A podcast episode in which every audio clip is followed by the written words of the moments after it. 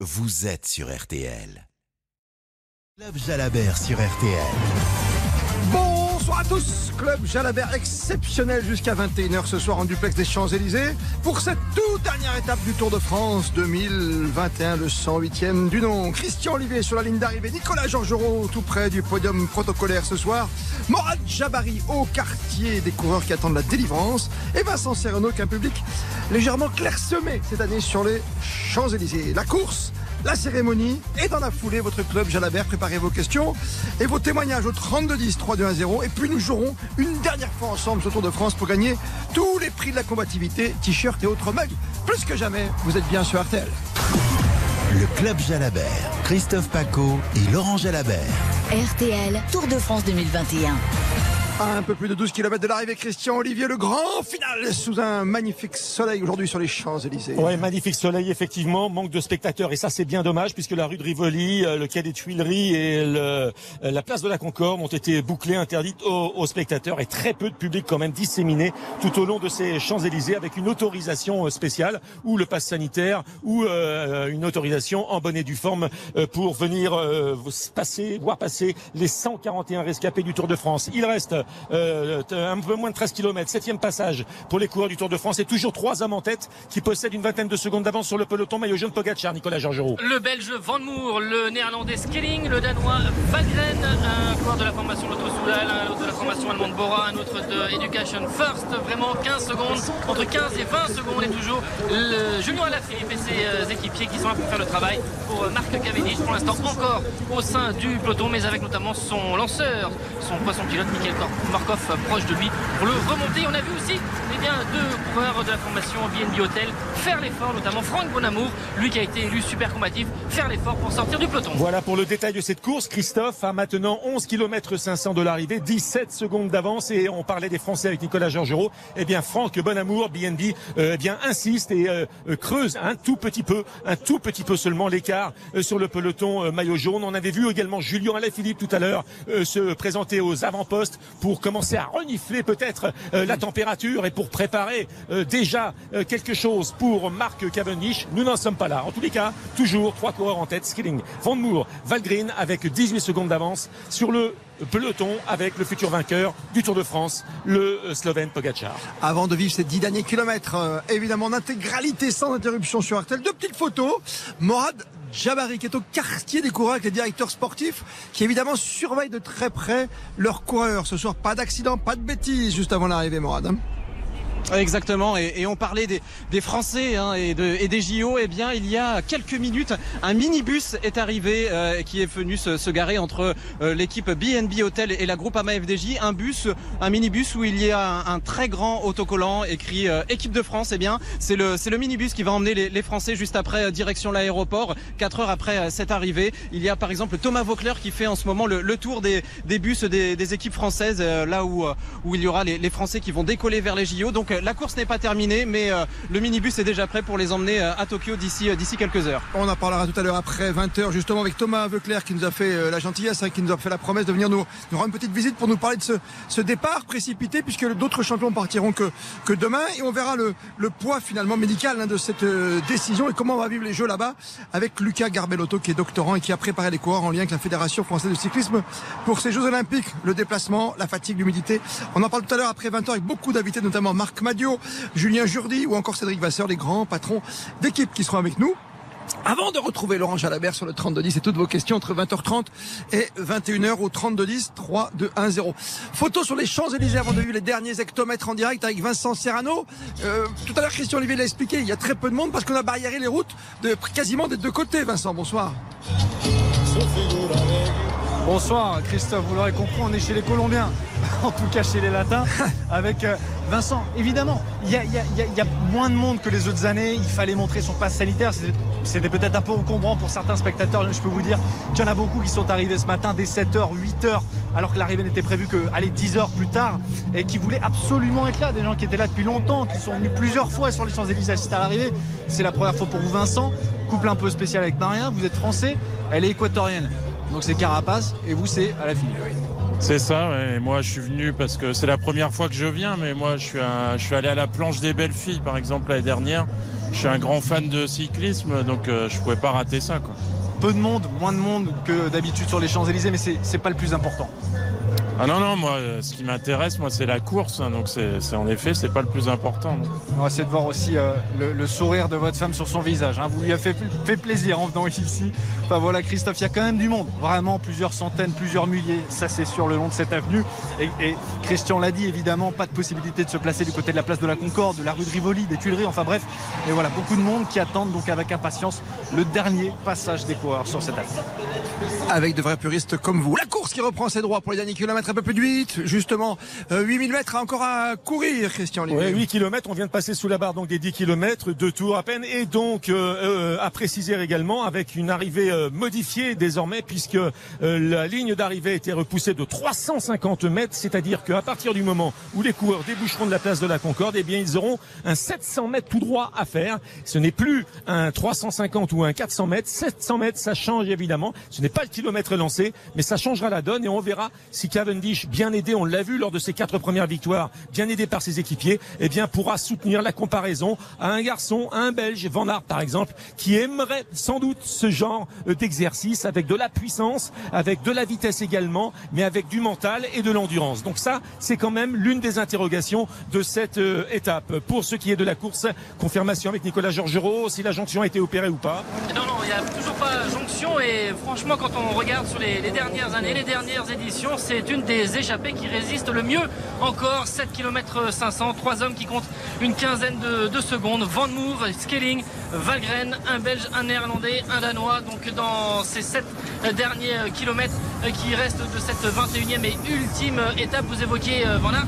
Euh, lui aussi, il aimerait bien euh, finalement que son compatriote Eddy Merckx conserve aussi ses 34 euh, succès pour damer le pion à Marc Cavendish. En tout cas, on s'active chez les équipiers de Marc Cavendish, évidemment, avec Julien Alaphilippe parmi eux, revenir sur les trois fuyards de tout à l'heure. Et Christophe, pour souligner quand même hein, vraiment le collectif de cette euh, formation de Cumming, qu'on a vu tout à l'heure euh, Julien Alaphilippe, et on voit, Nicolas vient de nous le dire, Tim de Klerk euh, se positionner pour du- durcir la course, pour préparer le terrain. Vous l'entendez la cloche? Est-ce Ah. que vous entendez la cloche? On va essayer d'écouter la cloche, Ah, évidemment. la cloche, c'est le dernier kilomètre. J'allais dire dernier kilomètre. Non, le Dernier der- tour. Le dernier tour. Le dernier kilomètre, c'est la flamme rouge, bien évidemment. Je voulais euh, vous parler de Tim de Klerk. Tim de Klerk, c'est le dernier au classement général et qui fait là actuellement un travail absolument Écoutez la cloche. colossal. La cloche. Travail colossal pour Cavendish.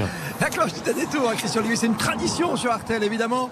Pour ce dernier tour sur la plus belle avenue du monde, on a eu très mauvais temps, faut pas se le cacher, depuis le début du tour. Et ce soir, on est gâté, enfin, avec ce soleil retrouvé pour un final que l'on annonce euh, explosif et surtout peut-être historique. Faut-il faut-il encore le rappeler avec Mark Cavendish, le cave, le sprinter de l'île de Man qui pourrait peut-être faire, qui sait, qui sait aujourd'hui, et qui pourrait établir un nouveau record avec 35 succès. Christian.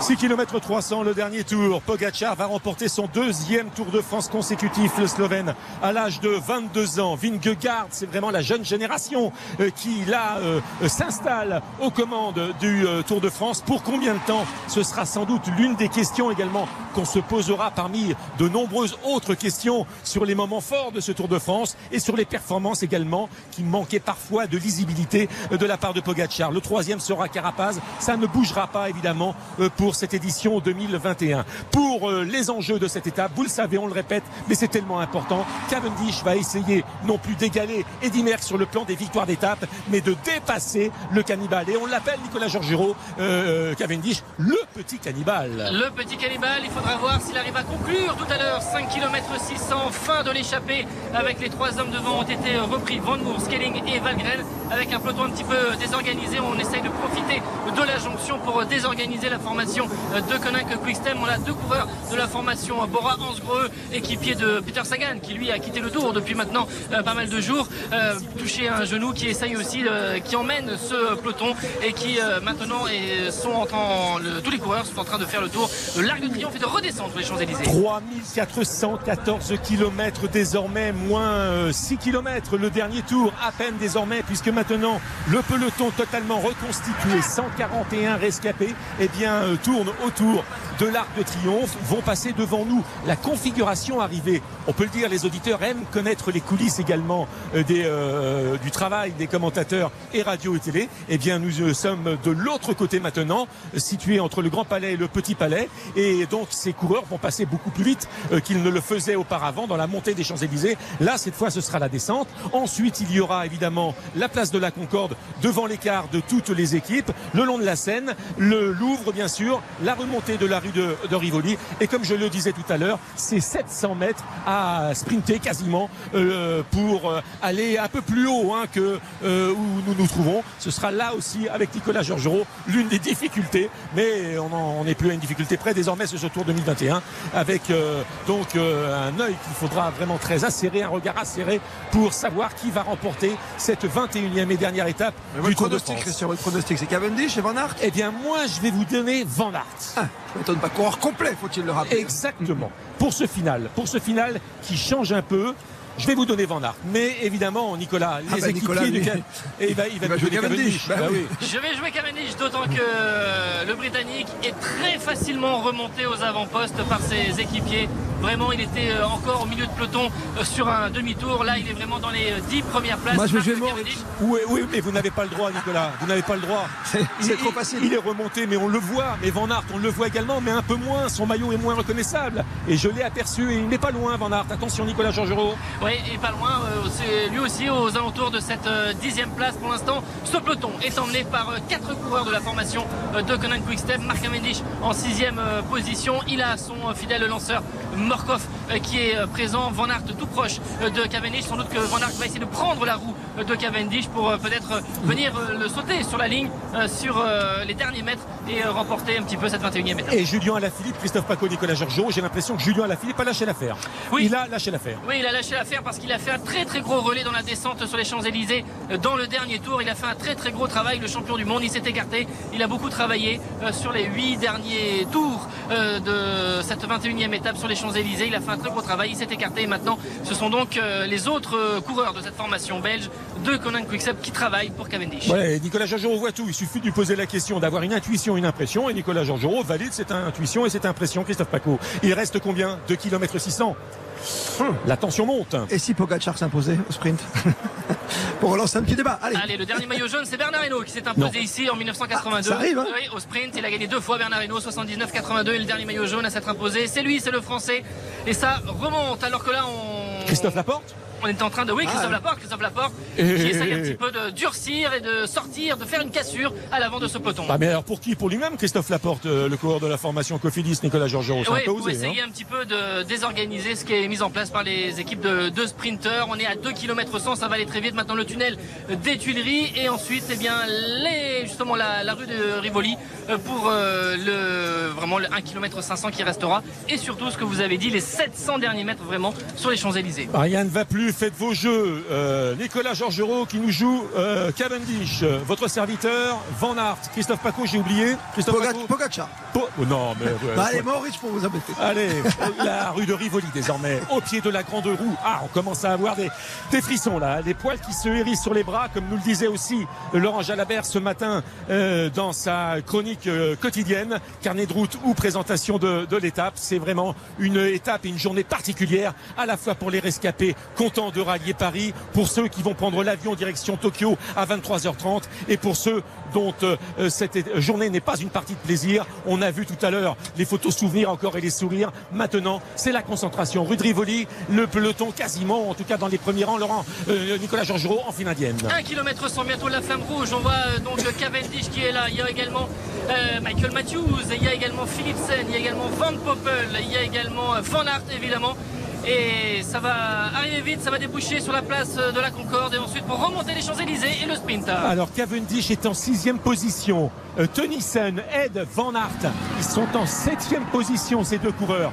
Cavendish, gros plan, qui maintenant ne déclenche pas son, son effort. Alors où est-il Cavendish Nous sommes dans la montée. Euh, 700 mètres, Nicolas Georgerot. Avec euh, maintenant les 600 derniers mètres, Van Aert, c'est Cavendish qui a pris la roue de Van Aert, l'effort, Van Aert en deuxième euh, position. Il est bien lancé par euh, Tennyson. Pour l'instant, il est dans un fauteuil Cavendish et dans la roue de Van Aert. Ouais, Cavendish n'y arrivera pas car euh, Morkov a lâché l'affaire lui aussi. Van Aert est très bien. Attention, Cavendish revient. Cavendish revient. Van Aert, Philipsen, Cavendish, Van Aert, euh, Cavendish. Ca- C'est terminé pour le maillot vert. Van Aert, Van Aert, Van Aert qui va remporter l'étape. Van Aert qui va remporter l'étape. Van Aert qui remporte l'étape.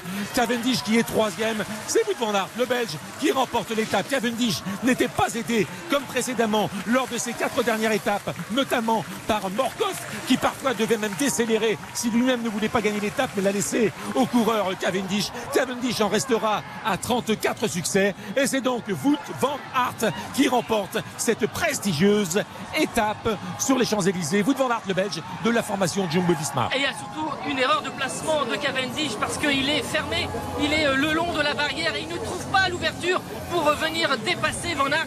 Il, est, euh, il- fait l'accélération lorsque eh bien, Van Aert accélère. Il essaye de dépasser euh, le Belge, mais il ne trouve pas l'ouverture. C'est trop dangereux, il ne peut pas passer. Et en fait, Van Aert arrive comme ça à s'imposer, à garder Je euh, suis d'accord. Nicolas. Je suis d'accord, je suis d'accord. Mais Morkov n'a plus fait le même travail qu'il avait fait précédemment lors des victoires précédentes de Cavendish. Et ça, c'est important également. Mais vous avez raison, mal placé du fait que Morkov ne lui a pas tracé la route. Et avec euh, Philipsen, lui qui avait choisi plutôt de rester euh, au centre de la chaussée. Van Aert était plutôt euh, sur le côté euh, gauche et Cavendish un petit peu enfermé qui n'arrive pas à passer. Et donc Van Aert qui a gagné le contre-la-montre hier, euh, qui a gagné également en montagne. euh, À Malocène. À Malocène, au Ventoux, euh, cette fameuse étape, la double ascension du Ventoux. Comment l'oublier? Comment l'oublier? Une étape de haute montagne, un contre-la-montre et un sprint. Voilà, vous avez le futur vainqueur du tour pour les prochaines années. Il a le profil en tout cas, hein, messieurs. La joie avec Ah oui. euh, Morad Jabari tient devant le bus de la Jumbo Visma. Exactement, et euh, bah, on est en train de, de fêter cette, euh, cette nouvelle victoire de Wout van Aert, une euh, victoire qu'il fête juste devant le bus de la De Koenig Christec, ils sont, ils sont euh, garés juste côte à côte, donc c'est la soupe à la grimace d'un côté, et puis c'est la joie, pour vous dire, la, la joie de l'équipe de la Jumbo, il y a même un, un membre du staff qui a fait une calipette sur, la, sur les pavés, donc je, je peux vous dire que c'est la fête, et je pense qu'ils vont déboucher le, le champagne d'ici quelques secondes. Et on n'oublie pas que Pogacar a gagné le Tour de France 2021 devant Van Et devant euh, l'équatorien Carapaz, Christophe Paco. Ça c'est clair, on va y revenir évidemment avec le podium. Vous restez avec nous, Christian Olivier, avec Nicolas Georgerot qui est placé au pied du podium avant une cérémonie qu'on a l'habitude de suivre sur RTL évidemment avec euh, toutes les remises des maillots distinctifs jusqu'au au grand podium avec les trois premiers bien sûr, avec Carapaz sur la troisième place, avec Vingegaard sur la deuxième et au plus haut, le Slovène une nouvelle fois pour la deuxième fois d'affilée, Tadej Pogacar. Restez bien avec nous, nous sommes ensemble jusqu'à 21h, à tout de suite. RTL, Tour de France 2021. Le Club Jalabert sur RTL. Laurent Jalabert, Christophe. Le Club Jalabert sur RTL. Christophe Paco et Laurent Jalabert. La troisième victoire d'étape pour vous de Van Aert sur ce Tour de France. Magnifique champion belge de l'équipe Jumbo Visma, sacrée équipe, hein, avec Roglic l'an dernier qui termine deuxième. Et puis un certain, quand même, un certain Vingegaard qui est là, qui partira de chez lui l'an prochain. Christian Olivier, la belle photo sur les champs. Nicolas Georgerot, peut-être pour la décrire. Oh, c'est Nicolas Georgerot qui va la raconter. est Il tout pas près loin, il du maillot jaune. Ouais, tout près avec euh, le maillot jaune, Tadej Pogacar entouré de tous ses équipiers. Ils ont un maillot blanc, évidemment floqué au nom de leur équipe UAE, mais aussi avec euh, eh bien le sponsor qui est en jaune, maillot blanc, et donc une bande jaune pour célébrer le deuxième tour de Pogacar qui euh, remporte donc son deuxième Tour de France à 22 ans. On aura Oui. le temps de le voir euh, tout à l'heure, mais maillot jaune, maillot blanc, maillot à poids, exactement le triplé comme l'an passé. Qui peut l'arrêter? Ce sera la question qu'on se posera avec Laurent Jalabert et peut-être avec vous tout à l'heure sur le 32-10 avec euh, trois maillots distinctifs encore une fois et six victoires au total pour l'instant pour ce sacré champion, ce Slovène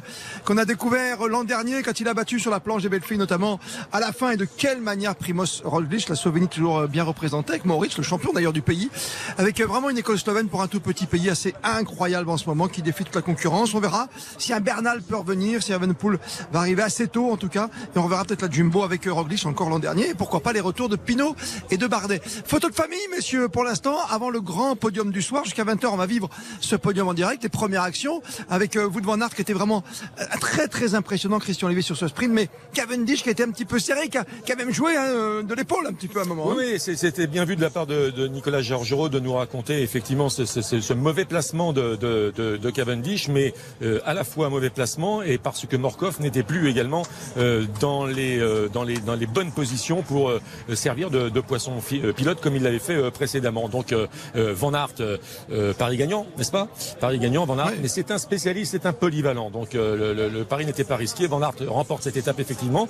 Euh, le deuxième sera Philipsen, le coureur euh, allemand. Le troisième donc Cavendish. Euh, je remarque la cinquième place quand même d'un vétéran du peloton. Exactement, Greppel, exactement. Greppel, Greipel. Greppel. Qui arrête Greipel, sa carrière enfin Qui arrête sa carrière Il l'a annoncé euh, ce matin. 39 ans. Il arrête sa carrière et il termine avec une cinquième place euh, dans ce sprint alors que lui il avait déjà euh, remporté hein, sur les Champs-Élysées. Il, a- il connaît ça, il avait gagné en 2015 et en 2016 sur les Champs-Élysées là où il venait un petit peu concurrencer. Il faut dire qu'il est un peu de la même génération que Cavendish mais Cavendish euh, a pris tellement de place, il a tellement euh, dominé qu'il a quand même gagné 11 étapes sur le Tour de France mais évidemment il, avait, il faisait face à l'un des, des meilleurs, si si ce n'est le meilleur sprinter euh, de l'histoire donc il s'est quand même construit un petit euh, palmarès mais euh, Greipel se retire donc sur cette cinquième place euh, sur les Champs-Élysées. Autre grand champion qui se retire aujourd'hui, c'est Philippe Gilbert, hein, le Belge, faut pas l'oublier. Voilà, c'était sa dernière course aujourd'hui. hein. Sacré bonhomme aussi, hein. on l'a vu euh, aux avant-postes, gagner à peu près tout. Et, et puis aussi Ancien euh, porteur du maillot jaune, ancien champion champion du monde, monde. vainqueur d'étape sur le et Tour puis de tomber France, etc. sur le tour, on s'en souvient, dans le sud-ouest, euh, vers Bagnères de Luchon de mémoire. enfin, avec portez Alain l'aspect, Philippe. portez l'aspect. Et je voudrais saluer quand même la neuvième place de Cyril Barth également euh, de, ce sprint oui. D'accord, et premier Français premier au général. de la formation BNB.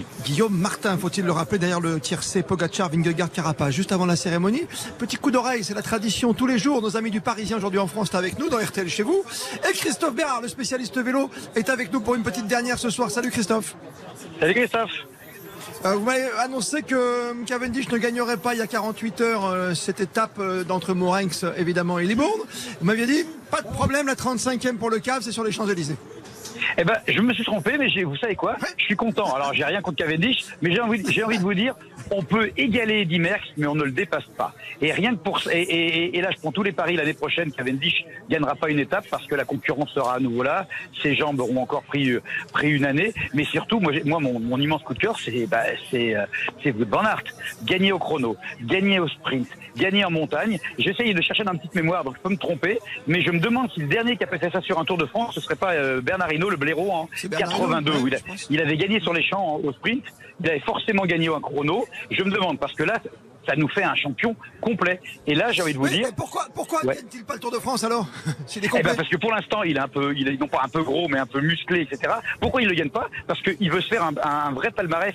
Parce que c'est un coureur à l'ancienne, Wout van Aert. Il court quasiment de, allez, de février jusqu'à jusqu'à fin octobre. Il veut se faire un palmarès. Il veut gagner le Tour des Flandres. Il veut gagner Paris Roubaix. Mais s'il les réussit, je suis persuadé que un type de sa de sa classe, de sa force, il est en état de gagner le Tour de France. Et ça ferait un rude adversaire pour euh, Tadej Pogacar. Oui, mais en plus, il est dans une équipe quand même qui est déjà, euh, j'allais dire, bien équipée, avec Roglic, qui n'était pas, voilà, qui était là, mais qui est tombé euh, évidemment en début de tour, et qui a quitté le Tour de France euh, au moment de King, si ma mémoire est bonne. Et puis, bien sûr, il y a ce, ce petit Danois qui est là, que, que le grand public découvre, hein, ce Vingegaard. Ben, Il n'y a pas que le grand 24 ans, public. Voilà. Il n'y a pas que le grand public. On a discuté avec. euh, bon, il avait laissé de mauvais souvenirs sur le Tour de France en 2007, en 2007 le Danois Mikkel Rasmussen. Mais même lui, il dit, mais dans, dans mon pays, il, on le connaissait pas. On, on, on en avait jamais entendu parler. Alors, une fois que j'ai posé cette phrase, on peut en faire tout ce qu'on veut. On peut en dire, on peut en tirer toutes les, co- les conclusions qu'on veut. Mais c'est vrai que c'est un peu un inconnu dans la maison euh, danoise. L'année prochaine, tout sera beaucoup plus difficile pour lui parce qu'il sera regardé.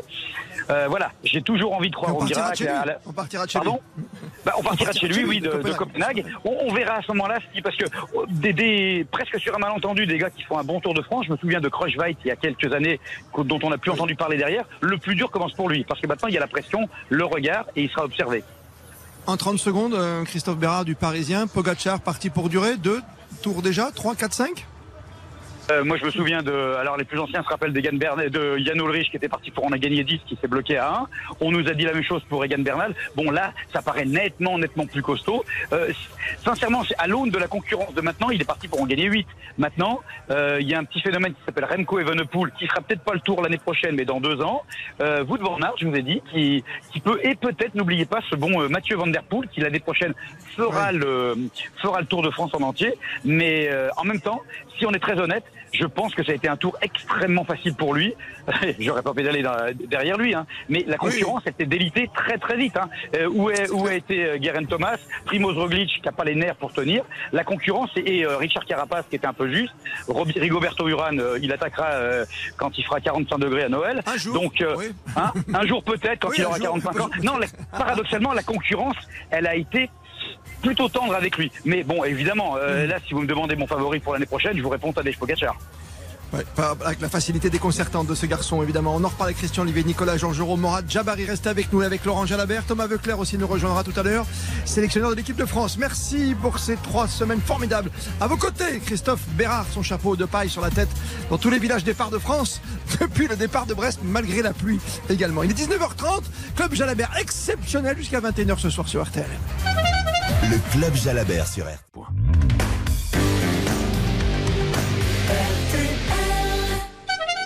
Le Club Jalabert, Christophe Paco et Laurent Jalabert sur RTL. Jusqu'à 21h, réservez vos places 32 10 3 2 1 0. Dans un instant, il y aura la question du jeu du soir pour gagner tous les prix de la combativité, les t-shirts hommes, dames et le mug du Tour de France. Nicolas Georgerot, Christian Lyon rappelle la très belle victoire d'étape.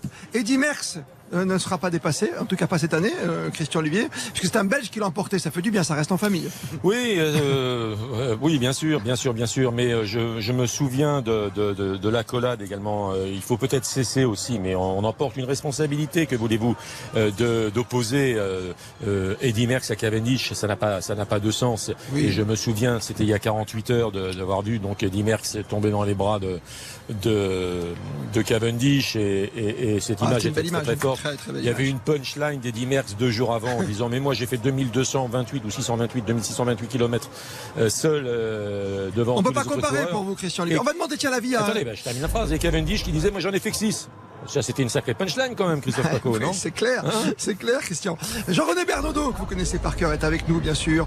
Grand manager. Le grand Ah ben oui. Le grand Jean-René Bernaudot qui fête chaque année son anniversaire sur le Tour de France. Bonsoir à vous, Jean-René. Bonsoir Christophe. Euh, pas de 35e pour Cavendish, on est en plein débat avec Christian Olivier et Nicolas Georgerot. On peut pas comparer les deux. Eddy Merckx et Cavendish, on est d'accord? Ah bah absolument. euh, moi, il y a eu un témoignage de Thierry Marie qui m'a dit, c'est franchement comment on peut comparer? C'est vrai que ça a fait un peu de buzz, mais je pense que le Tour de France cette année a amené assez de matière pour qu'on parle de performance, qu'on parle de, de tour exceptionnel, sans parler de ce match.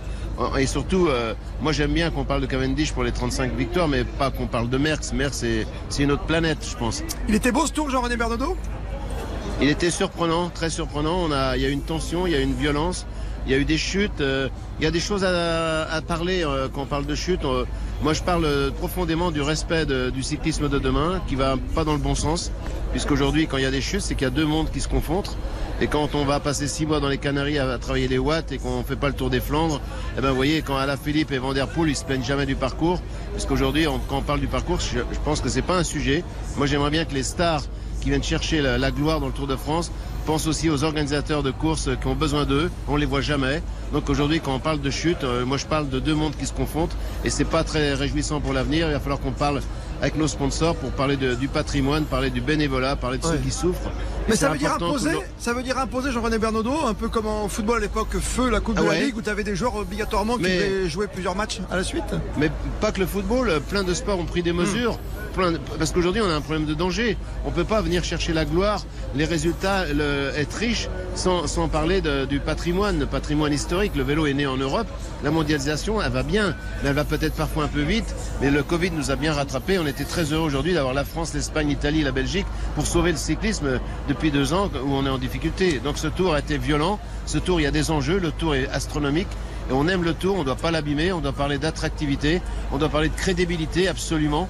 Et ça, c'est l'axe de travail que tout le monde devrait avoir. Puis-je interpeller, peu- interpeller Jean-René Bernaudot, Christophe Paco Allez-y, Christian. Euh, Jean-René, bonsoir. Euh, Oui, bonsoir. euh, tu fais le même constat que Marc Madio. Mais une fois qu'on a dit ça et une fois qu'on fait ce constat, s'il y avait deux solutions, deux décisions spectaculaires et qui changeraient un peu la donne à prendre, quelles sont-ils? Car c'est bien joli de faire le constat, mais quelles sont les décisions à prendre pour euh, Alors, je peux éviter vous dire une. C'est très simple. Nous, nous sommes les acteurs de la plus belle pièce du théâtre du monde, de Tour de France.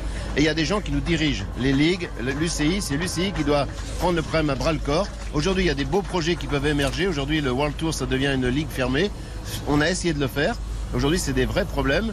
C'est des vrais problèmes. Et aujourd'hui, c'est comment on fait si on n'a pas de vedettes dans les courses. On peut pas avoir le Tour de France fabrique des vedettes. Mais s'il y a que le Tour de France, moi j'aimerais, comme à l'époque de Bernard Hinault, comme Cyril Guimard nous le disait souvent, on fait le Tour des Flandres, on fait le Tour de Paris-Roubaix pour gommer les carences qu'on a. Et déjà, c'est une, so- une sorte de respect. On a besoin que Bessèges continue. On a besoin que les quatre jours de Dunkerque, qui On sont a bien compris, admirables. Jean-René, on a bien Voilà. compris ça, mais, Eh comment ben, les- c'est- mais les eh ben, chutes, pas tu parlais des chutes, tu parlais des chutes. Qu'est-ce qui parle- provoque les parle de- chutes Si, tout à l'heure, tu parlais des de chutes. Oui, on parle de deux mondes qui se confrontent. Ouais, deux mondes qui se confrontent, ceux qui font des watts et ceux qui font des courses pendant toute la saison. On a bien compris. Voilà, mais quand vous êtes sur une 4 voies autour des Flandres et que 50 fois on est dans, dans une 4 voies et on tourne à droite dans un goulet en pavé qui a jamais de chute, ça c'est le Tour des Flandres. Mhm. Ça s'appelle avoir un diplôme de coureur. Et aujourd'hui, ça fait partie du jeu. Voilà, je vais pas débattre là-dessus, mais aujourd'hui c'est mon sport que j'aime. Ce sport, il nous a tout donné, nous les dirigeants. Et certains dirigeants sont pas forcément pour redonner. Et c'est pas, c'est ça qui me gêne un petit peu. On devrait se mettre autour d'une table pour parler d'attractivité. Parce que l'attractivité, c'est à la Philippe qui fait des audiences. On peut pas parler Oui, d'attractivité sans parler des chiffres. Quand l'audience est là, c'est que ça plaît. Van der Poel, ça plaît. Voilà, Van Aert, plaît. ouais, bien sûr. Et, voilà, il y a et aujourd'hui, c'est le constat. Et aujourd'hui, il faut que euh, Ineos a changé de stratégie. Aujourd'hui, ils ont besoin. Évidemment, ils sont un peu dominés. Mais aujourd'hui, l'attractivité et la crédibilité, on doit applaudir à bras le corps, à bras Ouais, le corps. Après, on verra si Bernal revient l'an prochain. Peut-être qu'il va gagner un deuxième Tour de France lui aussi. Jean-René, je, vous- Exactement. je vous libère. Vous êtes aux côtés de Morad Jabari. Merci. Et encore une fois, c'est une bonne table quand on s'arrête chez vous. Il faut le signaler. Parce que ça, Jean-René Bernardo, il vit le tour à 100%. C'est Mais bien. non, mais ce tour, le vélo m'a tout donné. Le minimum, voilà. c'est de redonner ce qu'on a eu. Mais oui. On est que de passage. On est que de passage. Et le bilan de Total Énergie, alors Et le bilan de Total Énergie dans tout cela Ils- Sur ces je trois suis très de fier de mes gars. Ils se sont battus. Ils se sont battus. Il n'y a pas eu de planète alignée, à l'image d'Anthony Turgis qui finit avec de la fièvre.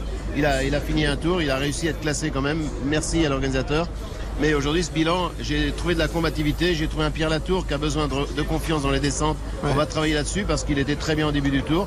Eh ben, vous voyez, ces, ces Alpes froides avec des descentes, on a des carences. On va, on va travailler là-dessus. Mais le fond de jeu est très bon chez Total Energy. On va se battre et l'an prochain, on aura une plus belle équipe. Salut Jean-René. Merci Jean-René Bernardo aux côtés de Morad Jabari là-bas au quartier des coureurs. Euh, vous, vous restez bien avec nous, on fait une petite pause de 30 secondes et ensuite la cérémonie avec maillot jaune et tous les autres maillots du Tour de France 2021.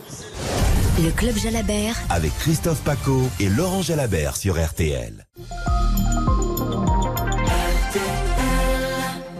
le Club Jalabert sur RTL. La victoire d'étape pour Wout van Aert, le Belge évidemment, qui empêche Marc Cavendish de dépasser le Grand Merckx au niveau des victoires d'étape.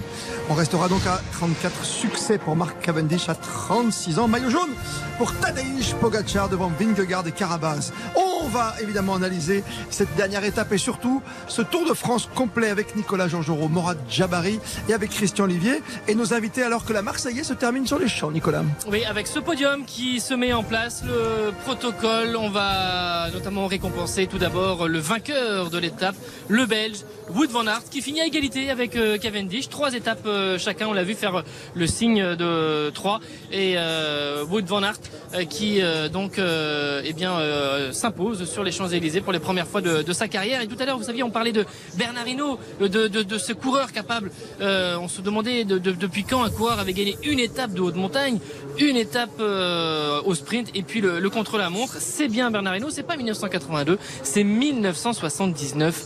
Vous voyez, ça remonte. D'accord. 1979, la dernière fois qu'un un coureur sur le même Tour de France avait remporté comme ça trois étapes totalement différentes dans leur aspect. Christian Olivier s'est régalé tout à l'heure à commenter le sprint parce qu'il était très très beau. Cavendish s'est fait coincer. On, on rappelle euh, le principe du protocole, hein, messieurs, c'est très simple. En vainqueur d'étape, ensuite ce sont les, les classements annexes, comme on appelle souvent. Alors pour le vainqueur d'étape effectivement et donc le Belge Wout van Aert, eh bien sachez notamment puisque euh, le protocole est très précis que c'est euh, la maire de Paris Anne Hidalgo notamment qui viendra euh, saluer le coureur de la formation Jumbo. Ensuite il y aura euh, sauf euh, contre-ordre le prix de la combativité euh, remis à Franck Bonamour. Hein, C'était le super Grâce au combatif. public. hein. Grâce au public. Grâce au Ouais, public. ouais. Et là c'est Jean-Yves Le Drian. Et là c'est Jean-Yves Le Drian, ministre des Affaires étrangères, euh, qui viendra euh, euh, breton également d'ailleurs, hein, deux compatriotes, deux bretons qui, qui seront donc euh, au protocole. Mettez-moi des bignous.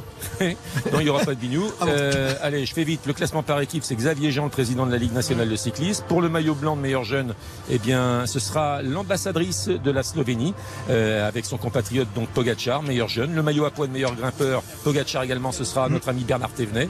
Le maillot vert pour Cavendish, ce sera Michel Caillot, le président de la Fédération française de cyclisme. Et pour le maillot jaune, Pogacar, eh bien, c'est Anne Hidalgo qui reviendra en deuxième semaine. La maire de Paris. Au moment où Nicolas Georgerot les photos de famille vont pouvoir commencer. avec euh, son, son bébé dans les bras, euh, Wout van Aert qui euh, s'impose. Faut quand même euh, rappeler que début mai, il était opéré de l'appendicite, euh, Wout van Aert, et que voilà, il pensait que il, ce serait trop juste pour revenir sur ce Tour de France, que ça allait en, en- comment dire le gêner à la fois dans sa préparation et il a été présent. C'est comme une équipe Jumbo qui a été qui a perdu son leader avec Roglic sur chute, qui s'est en quelque part réinventé avec euh, Vingegaard qui va finir deuxième de ce Tour de France. On l'a dit tout à l'heure, le Danois, 24 ans euh, seulement et qui a su résister à la, à la pression sur les dix derniers jours euh, de pouvoir euh, tenir euh, son rang. Et puis il y a euh, Wout van Aert, trois étapes. Tout à l'heure je disais trois pour Cavendish, non, Cavendish quatre, Quatre, hein. évidemment, il reste devant. Mais Wout van Aert est juste derrière avec euh, trois étapes.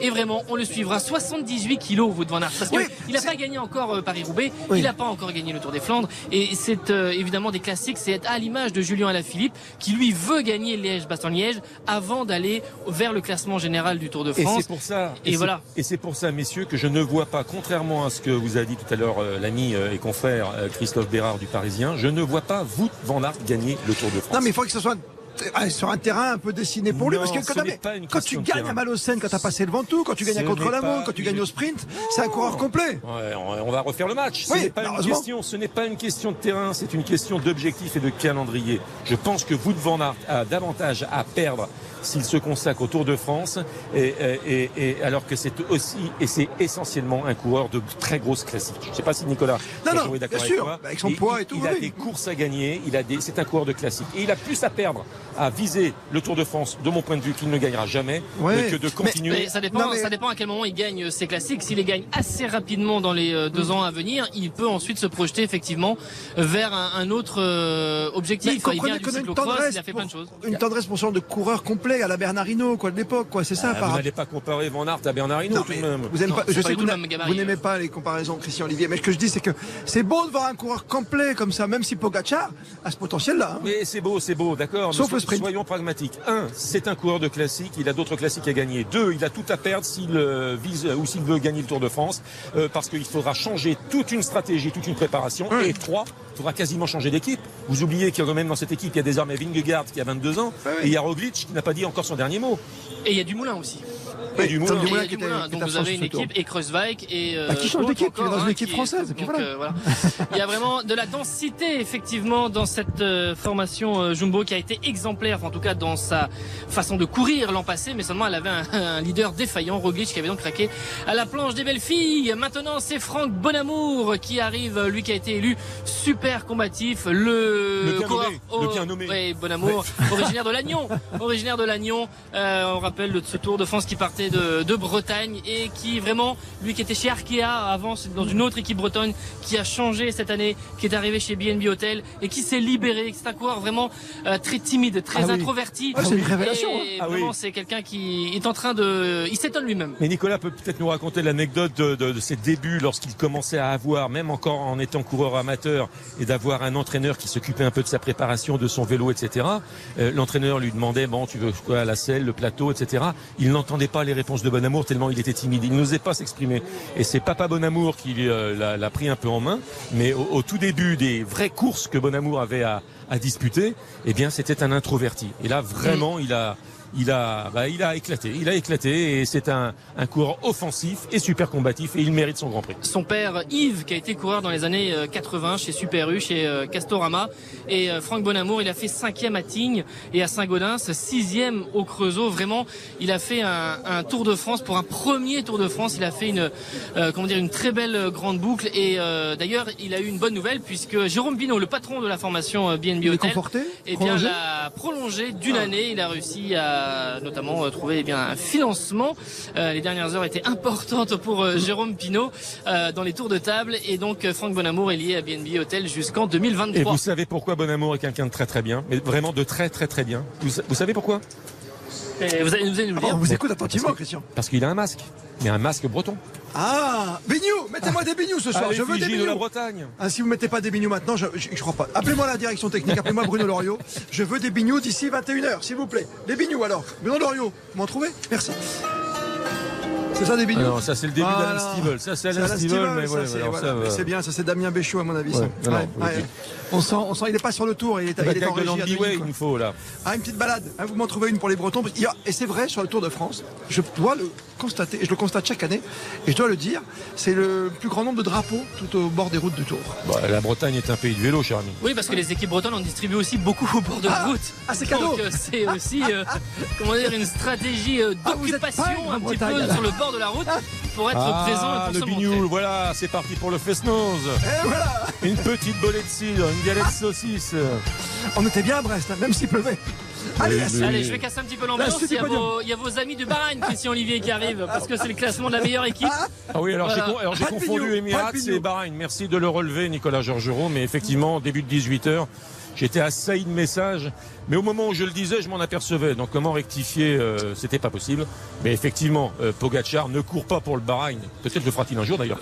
Mais euh, pour l'équipe Emirates, d'où la confusion, bien sûr. Et cette équipe, évidemment, qui euh, eh bien, va lever les bras, euh, qui est avec Mohoric, qui est avec euh, Colbrelli et les, tous les autres coureurs sur ce podium. Alors on va se calmer un rappelle peu, hein, même, on va hein, se calmer que- un peu sur cette équipe quand même. Hein. Bah oui, parce qu'on rappelle qu'il y a quand même euh, cette enquête euh, Oui. qui est euh, euh, donnée par le parquet de, de Marseille, qui a été euh, lancée dès le 3 juillet et qu'il y a donc euh, eu cette perquisition euh, ces derniers jours à l'hôtel, à Pau, euh, à l'hôtel de cette formation Bahreïn. On verra ce que, ce que ça donnera aussi, évidemment, parce qu'il y a eu beaucoup de fichiers, de documents euh, saisis, notamment des fichiers d'entraînement, d'analyse. C'est quelque chose aussi qui peut avoir un, un second souffle dans, dans quelques semaines, dans quelques mois, justement, si on- il y a des irrégularités qui sont euh, constatées. Bon, l'année dernière, il y a eu cette perquisition euh, Arkea dans la Celtic. chambre de, voilà, avec euh, Quintana, ça n'a rien donné.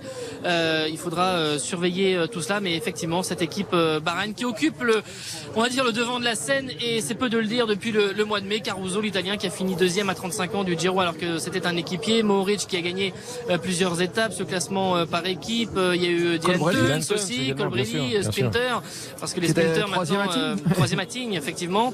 Dylan Teuns Donc, au grand euh, bornant. Hein. Et- Alors, euh, on, on- on est d'accord. Présomption d'innocence.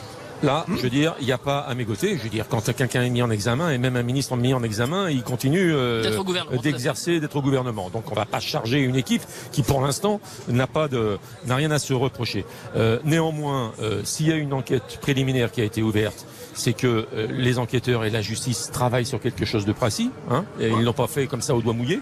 Euh, ensuite, il faut se rendre compte que sur le Tour d'Italie, il y a eu les performances du coureur italien dont le nom m'échappe, euh, Caruso, c'est ça Oui, Caruso. Caruso. Voilà. Le vétéran. Euh, que Padoun, euh, coureur ukrainien, sort de nulle part et il a gagné deux belles étapes sur le Dauphiné libéré. Et Colbrelli fait trois fois deuxième sur le oui, et Colbrelli, qui est un sprinter, survole euh, la montagne. Donc, présomption d'innocence, que les choses soient très claires. Moi, simplement, je n'oublierai pas, je n'oublierai pas, à Libourne, Mohoric, quand il a signé sa deuxième victoire, faire euh, mettre le doigt sur Ah, la bouche Armstrong, ouais. hein, à la Armstrong, taisez-vous et je vous montre le, bas- le maillot Bahreïn qui gagne. Et taisez-vous, vous n'avez rien à dire. Je ne l'oublierai pas. Mohoric et sa position si particulière sur son vélo, faut-il Oui, le rappeler? c'est d'ailleurs le, le sprinter, euh, enfin un sprinter, c'est le coureur qui a été euh, chronométré euh, officiellement le plus euh, rapide dans un sprint, 89,5 km/h je crois une fois, euh, sur un- une étape du, du Tour de Pologne. C'est un visage que l'on va voir beaucoup Radio euh, en cette euh, Radio, fin. Radio Slovénie, là. Euh, hein. oui, dans cette fin d'après-midi, parce que c'est Pogacar qui arrive avec le maillot blanc, deux meilleurs jeunes. Tadej euh, Pogacar qui, euh, comme l'an dernier, va donc euh, avoir ces trois maillots et euh, bah, finalement que le maillot jaune ou le maillot blanc, le classement est le même puisqu'il devance Vingegaard de 5 minutes 20 et le troisième dans ce classement des meilleurs jeunes, c'est David Godu euh, Ah, qui c'est lui bien. est à 21 minutes et on a même, je vais vous dire, trois Français dans les six premiers du classement de, de meilleurs Ça veut jeunes dire que c'est encourageant? Mais ils sont loin derrière. Euh, Il y a des coureurs, il y a un coureur, je vais vous dire, qu'il va falloir suivre. C'est Aurélien Paré-Peintre euh, qui finit 15e du, de ce Tour de France. Et qui vous Euh, a donné son joli maillot. Sa tenue déchiré. déchirée des premières, euh, des premières étapes, oui, mais pas pour moi, et qui va c'est aller pour au, au Musée national du sport. Est-ce que, vous, est-ce que vous nous l'annoncez comme étant le nouveau Bardet euh, Non, Nicolas non, je ne vais pas aller euh, jusque-là. N'y voyez aucune euh, ironie, évidemment. Euh, non, non, mais vous verrez, euh, Romain Bardet reviendra sur le sur le Tour de France, euh, sans aucun doute. Mais en tout cas, en ce qui concerne Aurélien euh, Paré-Peintre, c'est un c'est un coureur qui euh, en est à simplement à, à deux grands tours et qui à chaque fois dans les euh, 15 premiers, euh, pour être précis, 16e du Giro l'année dernière et 15e du Tour de France cette année. Franchement, à son âge, d'ailleurs, le- l'équipage G2R Citroën a signé son petit frère, qui est annoncé encore meilleur et qui est euh, qui vient de la formation et qui a signé donc un contrat avec AG2R euh, Citroën. Aurélien paraît peintre, il faudra le suivre. Maillot blanc le meilleur jeune, Tadej Pogacar, comme ce l'an dernier. sourire, Et ce sourire, ce sourire. Vraiment, moi, ça m'a étonné cette euh, sérénité. Mais il aime ça, c'est un cette, jeu pour lui. Est-ce qu'on peut le cette, croire? euh, Facilité chose. dans cette étape. On se souvient de maillot jaune un peu crispé euh, qui euh, euh, pensait peut-être à. Est-ce que ce c'est la maman? Est-ce que c'est la Oui, maman c'est la oui, maman, qui est professeur de français, Marita, c'est cela? Exactement. Et que euh, Mourad Jabari a tout de même rencontré en exclusivité Dans ce camping-car. dans son camping-car. Document RTL. Document RTL, exclusivité Tour de France. Voilà. Mais c'est bien. Et ensuite, tout le monde s'est engouffré évidemment dans le camping-car.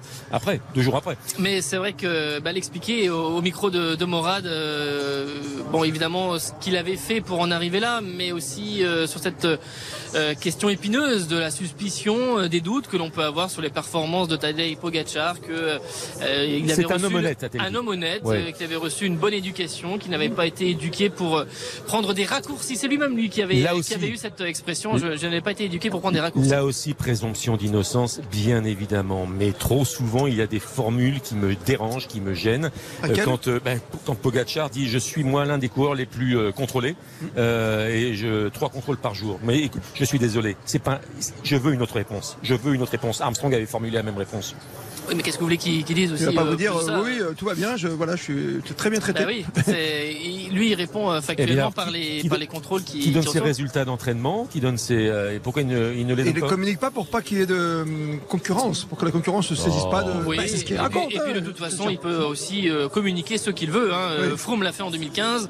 Euh, personne n'a rien compris euh, aux chiffres qui étaient euh, exposés par Kerrison, l'entraîneur de Sky à l'époque. Et la maman de Tadei disait, et la maman de de Tadei disait qu'à 12 ans, ça c'est de la com quand même, à 12 ans, on lui avait fait signer un, comment dire, une promesse, enfin une charte De bonne conduite antidopage. et antidopage. Et Oui, quand on oui. pose la question à Pogacar, il ne s'en souvient pas. Bon, voilà. Les petits pois arrivent. Gros poids, Ah oui, même gros pois gros rouge. poids, classement du Meilleur de meilleur grimpeur. avec ce maillot à poids pour euh, Tadej euh, Pogacar qui euh, remporte ce classement devant Pouls. Euh, il, euh, il est évidemment il J'ai toujours un souci, Nicolas, avec euh, Christian Olivier peut-être aussi. Il y a peut-être un matière à débat un jour avec Laurent Jalabert qui l'a porté ce maillot lui aussi à poids. Que vous allez recevoir, Laurent Jalabert, très Bien bientôt. sûr, 19h30, venez poser toutes vos questions évidemment. euh, 20h30, à 20h30 dans une heure. Sur le 32-10, 3, 2, 1, 0. Il y a déjà beaucoup, beaucoup d'appels ce soir pour conclure ce grand club Jalabert. C'est quoi disais- votre problème alors? Le, le problème, il est simple, c'est que Pogacar, évidemment, quand il s'impose euh, dans les plus grandes montées comme à l'Uzardiden, ça lui fait beaucoup de points. Ça veut dire que ceux qui se battent pendant tout le Tour de France sur des petites bosses de 4e, 3e, 2e catégorie sont pas récompensés. Oui, mais le, le classement, il a été modifié à de multiples Oui, reprises ces dix dernières années. Il n'y a pas de solution euh, miracle pour euh, faire ça parce que si vous changez et si vous ne mettez pas Non, autant mais de tu points. gagnes deux grosses étapes, c'est bon, quoi. Ben oui, mais sinon, c'est des coureurs. Fort, se retrouve déjà. avec des coureurs qui ont le maillot à poids et qui ne sont pas de vrais grimpeurs, comme Anthony Charteau en 2012. À la Philippe. Et ça faisait aussi débat. Et c'est le grand prix de la montagne, euh, hein, voilà. c'est pas le petit prix de la montagne, donc, euh, c'est- normal que sur les, les- les étapes. Mais il n'y a pas de vraiment de, le prix des de collines. Il n'y a pas de solution miracle pour trouver la bonne chose, si ce n'est que effectivement sur les grandes ascensions, il faut être présent. Et Pogacar a dominé ce classement devant Pouls et Vingegaard. Juste avant le maillot vert et le maillot jaune, on marque une toute petite pause. Il est 19h55. RTL, le club Jalabert. RTL, le club Jalabert. Avec Christophe Paco et Laurent Jalabert. La victoire d'étape pour Wout Van Aert aujourd'hui. Marc Cavendish ne signe pas son 35e succès espéré pour dépasser le grand Eddy Merckx avec 34 victoires d'étape. Marc Cavendish qui fait son apparition sur le podium. Ensuite, ce sera le maillot jaune et le grand discours, bien sûr. Avant de vous retrouver sur le 32-10 avec Laurent Jalabert. Marc Cavendish qui a le maillot vert comme en 2011. Il a le recordman de victoire sur les Champs-Élysées. 4 de 2009 à 2012. C'était d'affilée. Il est avec sa petite famille, ses enfants, ses trois enfants. Marc Cavendish, lui qui a souffert de, de dépression, qui revenu dans cette formation de Konak Quickstep. Et Patrick Lefebvre a trouvé un financement pour euh, le faire revenir et signer son contrat dans cette euh, formation. Et c'est vrai que peu de gens pensaient quand même qu'il aurait eu quatre succès d'étape dans ce Tour de France. Et il faut aussi, euh, de façon en parallèle, euh, par rapport à ses performances, signaler qu'on a eu un sprint un peu, euh, un peu sinistré, il faut le dire, parce que Ah oui. démarre, euh, pour ne parler que de côté français, démarre, Cocard, Boigny qui ont abandonné pour des raisons diverses, hors délai ou bien sur chute et, et maladie. Euh, Caleb Ewan aussi qui avait remporté une étape en début de tour, qui a dû, euh, qui avait chuté avec Sagan et qui a dû quitter euh, le tour. Euh, donc euh, effectivement, c'était pas un grand plateau de sprinters, mais bon, en tout cas, il a réussi à, à tirer son épingle du jeu. Il était au-dessus du lot pendant pratiquement deux semaines et demie. Aujourd'hui, c'était trop juste. Alors là aussi, bravo, grand bravo à Marc Cavendish, mais néanmoins des interrogations, 36 ans. Et d'ailleurs, c'est Laurent Jalabert en personne qui évoquait cela. Il estimait qu'à partir de 30 ans, eh bien, le punch, les mollets, la, la, la, la réactivité, et- etc., eh bien, c'était euh, plutôt déclinant que ascendant. Mais euh, Cavendish, Redon Fougère, quatrième étape, euh, Cavendish, sixième étape, Tours Châteauroux, Cavendish, treizième étape, Nîmes Carcassonne et Cavendish, encore une étape que j'ai dû oublier. Euh, bah, c'était Albertville-Valence, tout simplement, c'était la dixième Ouais, étape. Valence. A répondu, puis l'histoire, alors évidemment, euh, les tours de, de toute façon, le cycliste, il y a toujours de belles histoires. Heureusement. Vous savez Alors donc Heureusement. là, l'histoire est belle, c'est-à-dire que euh, cinq jours avant le départ, il ne participait pas, pas au Tour de France car Bennett était sélectionné. Bennett Ouais, était il était pas sélectionné. bien du tout, ce garçon. Cavendish Pas a supplié le Fever, le manager, le grand Manitou, euh, Philippe Lefebvre de cette euh, formation de Kemenk, euh, de le sélectionner. Et, et quatre, euh, quatre étapes à l'arrivée. Et il n'a pas pris, il est, et le Fever n'a pas pris Cavagna, euh, qui est euh, champion de France ce- cette année et qui était vice-champion de France du, contre-la-montre et qui est un élément important depuis deux ans dans cette euh, formation de Conan Quickstep.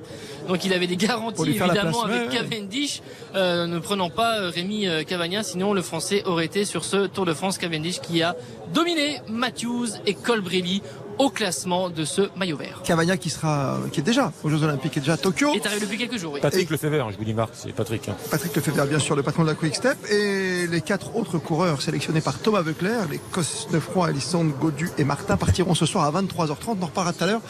Après 20h avec justement le sélectionneur national. Juste avant le flash de 20h, peut-être le maillot jaune, qui sait, qui se prépare? Euh, on, on regarde évidemment ce qui se passe auprès de vous. Nicolas Jean-Jean, vous êtes au plus près du podium. Oui, le podium qui continue d'être en place. Effectivement, le, maillot jaune, Tadej Pogacar qui va arriver dans maintenant quelques secondes sur ce podium. Des Champs-Élysées, il est déjà venu pour le maillot blanc de meilleur jeune, pour le maillot à poids de meilleur grimpeur. Et Tadej Pogacar donc va venir arborer ce maillot jaune, 14 jours en jaune sur ce Tour de France 2021. Lui qui, euh, qui a pris euh, ce maillot jaune à la huitième étape lors de, lors de la victoire à l'étape de Teuns. Pogacar qui prenait la succession de Van. Il a ce sourire, il a le bouquet entre les mains, le petit lion du euh, sponsor qui illustre euh, ce maillot jaune. Tadej Pogacar euh, qui va venir sur le podium des Champs-Élysées et pouvoir saluer la foule. Et on rappelle que les deux principaux faits d'armes de Pogachar, c'était entre Changer Laval contre la montre individuelle qu'il a remporté, et ensuite Oyonnax, le grand bornand, où il a accéléré de façon phénoménale dans le col de Rome. Il avait assommé le tour à ce moment-là. C'était Dylan Tuns qui avait gagné l'étape. Et c'est ici, dès la première semaine quasiment, qu'il a construit sa deuxième victoire consécutive sur le Tour de France. Tour de France remporté, regardez-le, comme il est heureux, Tadej Pogacar qui saute sur le podium, Nicolas Jean-Jean. Et il applaudit comme il se doit ici sur les Champs-Élysées. Avec Anne Hidalgo qui a félicité la maire de Paris, euh, Pogacar qui lève euh, les deux bras, un grand sourire sur le visage. Euh, il y a beaucoup de perspectives qui s'ouvrent.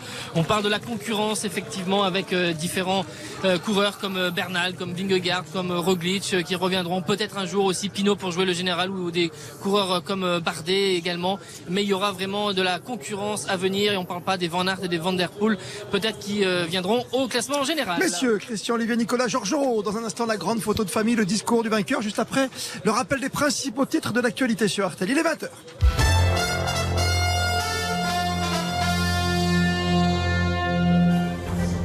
Et à 20h, Stéphane pour nous informer. Vous l'avez suivi en direct sur RTL. Le dénouement du Tour de France, c'est le Slovène Tadej Pogacar qui remporte la 108e édition de la Grande Boucle, sa deuxième d'affilée. Dans le reste de l'actualité, Gérald Darmanin qui réclame des fermetures administratives pour les boîtes de nuit qui ne respectent pas le contrôle du pass sanitaire. Une mise en garde loin d'être anodine. Hier, une vingtaine de cas positifs ont été recensés après une soirée dans une discothèque de Bordeaux. Au Royaume-Uni, l'heure est à la levée quasi totale des mesures de restriction À partir de demain, le port du masque ne sera plus obligatoire, par exemple. Pourtant, le pays fait face à une hausse du nombre de contaminations, près de 50 000 ces dernières 24 heures. Angela Merkel au chevet des rescapés des intempéries qui ont frappé l'ouest de l'Allemagne ces derniers jours. Le bilan ne cesse de s'alourdir. Au moins 159 personnes sont mortes dans le pays. Un mot de Formule 1, Grand Prix de Grande-Bretagne aujourd'hui et c'est Lewis Hamilton qui s'est imposé chez lui 99e victoire de sa carrière. On jette un coup d'œil à vos prévisions météo avec toujours quatre départements en vigilance orange pour cru. Il s'agit de l'Aisne, des Ardennes, de la Marne et de la Saône-et-Loire. Pour demain matin, ce sera à peu près la même chose qu'aujourd'hui. Un grand et un magnifique soleil sur toute la France. Il fera de 19 à 27 degrés. Le club Jalabert sur RTL. Christophe Paco et Laurent Jalabert. Jusqu'à 21h, toutes vos questions à Laurent Jalabert qui sera avec vous. On va débriefer, on va refaire cette dernière étape et le Tour de France ces trois semaines dans un instant. 32-10, 3-2-1-0, juste avant le dernier podium. Petit coucou au manager général de la FDJ Groupama, j'allais dire la Française des Jeux, mais c'est l'habitude. Marc Madio, bonsoir à vous. Bonsoir. Merci d'être avec nous. Tour très compliqué pour vos coureurs et un petit Godu qui a réussi à reprendre du poil de la bête avant la dernière semaine. hein. Effectivement, on a eu un tour très difficile dès le, euh, dès le premier jour. Avant même l'arrivée, on était déjà plus qu'à 7. Donc euh, ça a été très délicat dans la première moitié du Tour de France. Dans la deuxième partie du Tour, euh, avec quatre coureurs, on a réussi à se remobiliser et, à retourner dans l'action, ce qui a été euh, démontré par David Godu notamment et Stéphane Kuhn sur le dernier chrono. Donc on a essayé tant bien que mal de faire pour le mieux avec les moyens qui nous restaient. Petite victoire d'étape qui vous manque peut-être cette année? Oui, effectivement, on a une deuxième place, deux quatrième places, mais on n'a pas de victoire et c'est un peu dommage. C'est ce qui aurait été euh, intéressant pour nous. D'autant plus que David Godu a quand même terminé 11e du tour, mais euh, on espérait forcément un, un cran au-dessus en, en termes de résultats. Pogacar, beau champion? Ouais, Pogacar, euh, bon coureur, double vainqueur du tour, donc euh, ça se respecte. Ça se respecte tout simplement? Deux victoires déjà? Oui, oh, je suis pas, je, je connais mal et je suis pas fan absolu, mais euh, c'est quand même un grand coureur. Il a gagné deux fois le tour, donc euh, ça suffit. hein. Qu'est-ce que vous n'aimez pas chez lui? Je- euh, le, le fait de ne pas le connaître. Le fait de ne Mais pas ça, c'est très personnel. Ouais, ouais, voilà, ouais. euh, je connais plus d'autres coureurs de d'autres nationalités, plus proches de nous, donc forcément, euh, l'aspect personnel intervient peut-être davantage. Merci Marc Madio, l'hymne slovène qui s'élève ici sur les Champs-Élysées pour cette victoire de Pogacar.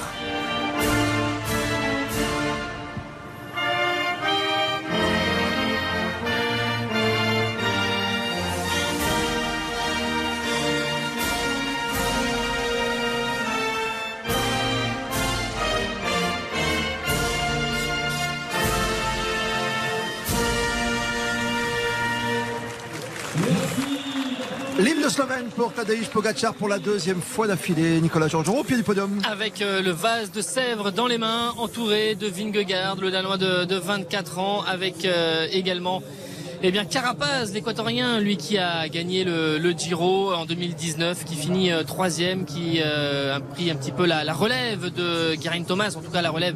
C'est lui qui a été le, le leader, qui est devenu le leader sur ce Tour de France, puisque Geraint Thomas avait chuté les premiers jours, Richie Porte également. Et euh, alors c'est marrant, on voit Vingegaard avec son enfant, Carapaz aussi avec ses deux enfants, Pogacar lui n'a pas encore d'enfant, il a salué sa, sa fiancée à qui il a donné tout à l'heure le, le bouquet et le petit lion. Et on va écouter Tadej Pogacar qui, euh, micro en main, va euh, parler sur le, le podium des Champs-Élysées. Tadej Pogacar donc, qui s'apprête à évidemment faire ce discours habituel maintenant. hein.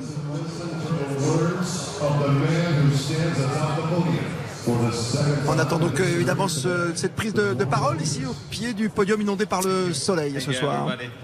Uh, last year, I should uh, L'an write dernier, a speech for, J'avais écrit for ce my petit discours first uh, pour mon premier, mon premier succès, victory, but ma première victoire. I didn't know how to write it, so Je savais pas quoi écrire aujourd'hui. also this year, I said, okay, I'm gonna speak from the from the heart and Alors, donc, je vais parler avec le cœur cette what fois-ci. I, what I have to say. Et ouais, je vais dire ce que j'ai à dire. really, thank you everybody that J'aimerais uh, remercier tout le monde here de venir to support us, pour nous supporter. uh, cyclists, through all the three weeks. Nous les cyclistes pendant les Uh, trois semaines sur le to tour. the French public and to the whole Public formidable. Tout le public français cycling from et the tous les whole autres world. euh, coureurs dans le monde. a fantastic racing uh, Et cette fantastique course. Amazing parcours. Amazing sur le parcours. Um, Parcours très amusant pour lui. coming After last year, Après l'an dernier. tour here with the such a great team. C'est vraiment une grosse UAE équipe. Just, Emirates, qui est uh, là au pied du podium qui salue. guys. Merci Thank les gars. so much. Merci les gars. Merci Um, beaucoup. I'm just, uh, yeah, cannot describe how happy pas am to à be décrire ma- part of ma joie uh, this family. Uh, que j'ai d'être dans cette just, famille, de faire partie yeah, de cette famille. Uh, melts my heart. They were with me every day. Uh, Cette équipe qui est toujours avec moi all year, preparing toute for the l'année tour, and uh, et qui se prépare pour yeah, le tour. I'm, I'm just uh, super happy and Je suis uh, juste proud super to be content. the part of this team and Et de uh, faire of partie this journey. Um, no, I'm not gonna cry. Non, je vais pas pleurer. Thank you, Jose, but, uh, yeah, uh, thank you everybody. Merci tout le monde. Uh, it was a difficult year with uh, COVID, and uh, I really hope that next year we come uh, here j'espère qu'on va revenir without tous l'an prochain. And sans masque. I have to thanks to the to the organization. On remercie l'organisation They did such a great job qui a with, fait un travail formidable. with everything, with the protocols Avec and, le protocole, toutes les choses qui ont été faites. Yeah. So Avec les that bulles we are here, everybody, sanitaires. uh, safe and sound. So Essayez d'être yeah, toujours en bonne santé. And, uh, Vraiment, of bravo. course, Vous avez fait I- pour qu'on soit I cannot forget my family. Et je n'oublie pas ma standing famille qui est beside là, me à and côté my de moi, girlfriend, avec my ma fiancée, friends. mes amis. Just, uh, yeah. I hope I, I, I told enough. Um, Je, je yeah, pense que j'ai assez parlé ce soir. uh, I'm super happy. Mais je Thank suis you, vraiment très everybody. content. Merci. Voilà, il est super heureux. Quel beau discours, quel discours frais. Pas écrit du tout, Christian Olivier, Nicolas Jean-Jean. Oui, c'est assez euh, classique, hein, on va dire, de la part de, de Tadej euh, Pogacar. Il y a eu des, Bah des coureurs euh, qui, dans le passé, avaient eu des petites formules Ah un oui. petit peu pour. euh, Il n'en a pas assez dit. pour, Sa conclusion, c'est j'en ai assez dit. Non, non. Ouais. Non, non, il en vous vouliez quoi. Christian, qu'il Euh, fasse de plus fasse- remercie l'histoire du tour, en tout, plus, je la voulais qu'il beauté fasse une mise au point par rapport à la suspicion qui l'entoure. Mais comment vous voulez qu'il fasse ça sur un podium, Christian Olivier mais Il le fait en conférence de presse. Arrêtez, arrêtez, il a des Non mais il le fait en conférence de presse. Vous, quand vous lui posez la question, Christian, il va pas faire sur un podium. J'aimerais quand même vous dire que je suis clean. Eh bien, euh, j'ai le souvenir euh, de coureurs qui étaient euh, sur la plus haute marche du podium et qui euh, faisaient des mises au point. Alors ensuite, ça les a engagés un peu, euh, évidemment, euh, parce que euh, en prenant ces responsabilités-là, on a vu ensuite que l'histoire tournait. Mais euh, puisque depuis euh, deux semaines, il y a des suspicions et que euh, il y en a plein les réseaux sociaux et que M. Pogacar, qui a 22 ans, lit les réseaux sociaux. Et comme il est armé d'une batterie de communicants, il ne peut pas terminer cette intervention en disant j'en ai assez dit. C'est tout ce qu'il a dit est convenu, tout ce qu'il a dit est normal, tout ce qu'il a dit était, était à dire, mais par rapport au reste, il y, aurait dû y avoir euh, grâce. Mettez-vous à sa place, Christian. Pendant une Mais semaine, on non, lui a- je suis en train de vous dire que je ne, il n'en a pas assez dit, donc je peux pas me mettre à sa place. Mais ça fait une semaine qu'il répond à cela. Dès qu'il a fait une performance, dès qu'il a pris le fait une- une- il y a une semaine, on ne savait pas encore qu'il- allait gagner définitivement le Tour de France. Il l'a gagné. Non mais il l'a. Christian. Vous voyez ce que je veux dire Il l'a oui, mais- Christian. alors, Une semaine avant la fin, dix mais, jours mais justement, Christophe Paco, c'est parce qu'il l'a assommé et de façon un peu contestable dès la première semaine qu'il ne peut pas conclure sa, son intervention en disant j'en ai assez dit. Mais bon, Armstrong a déjà eu des, des mots assez durs sur ce podium.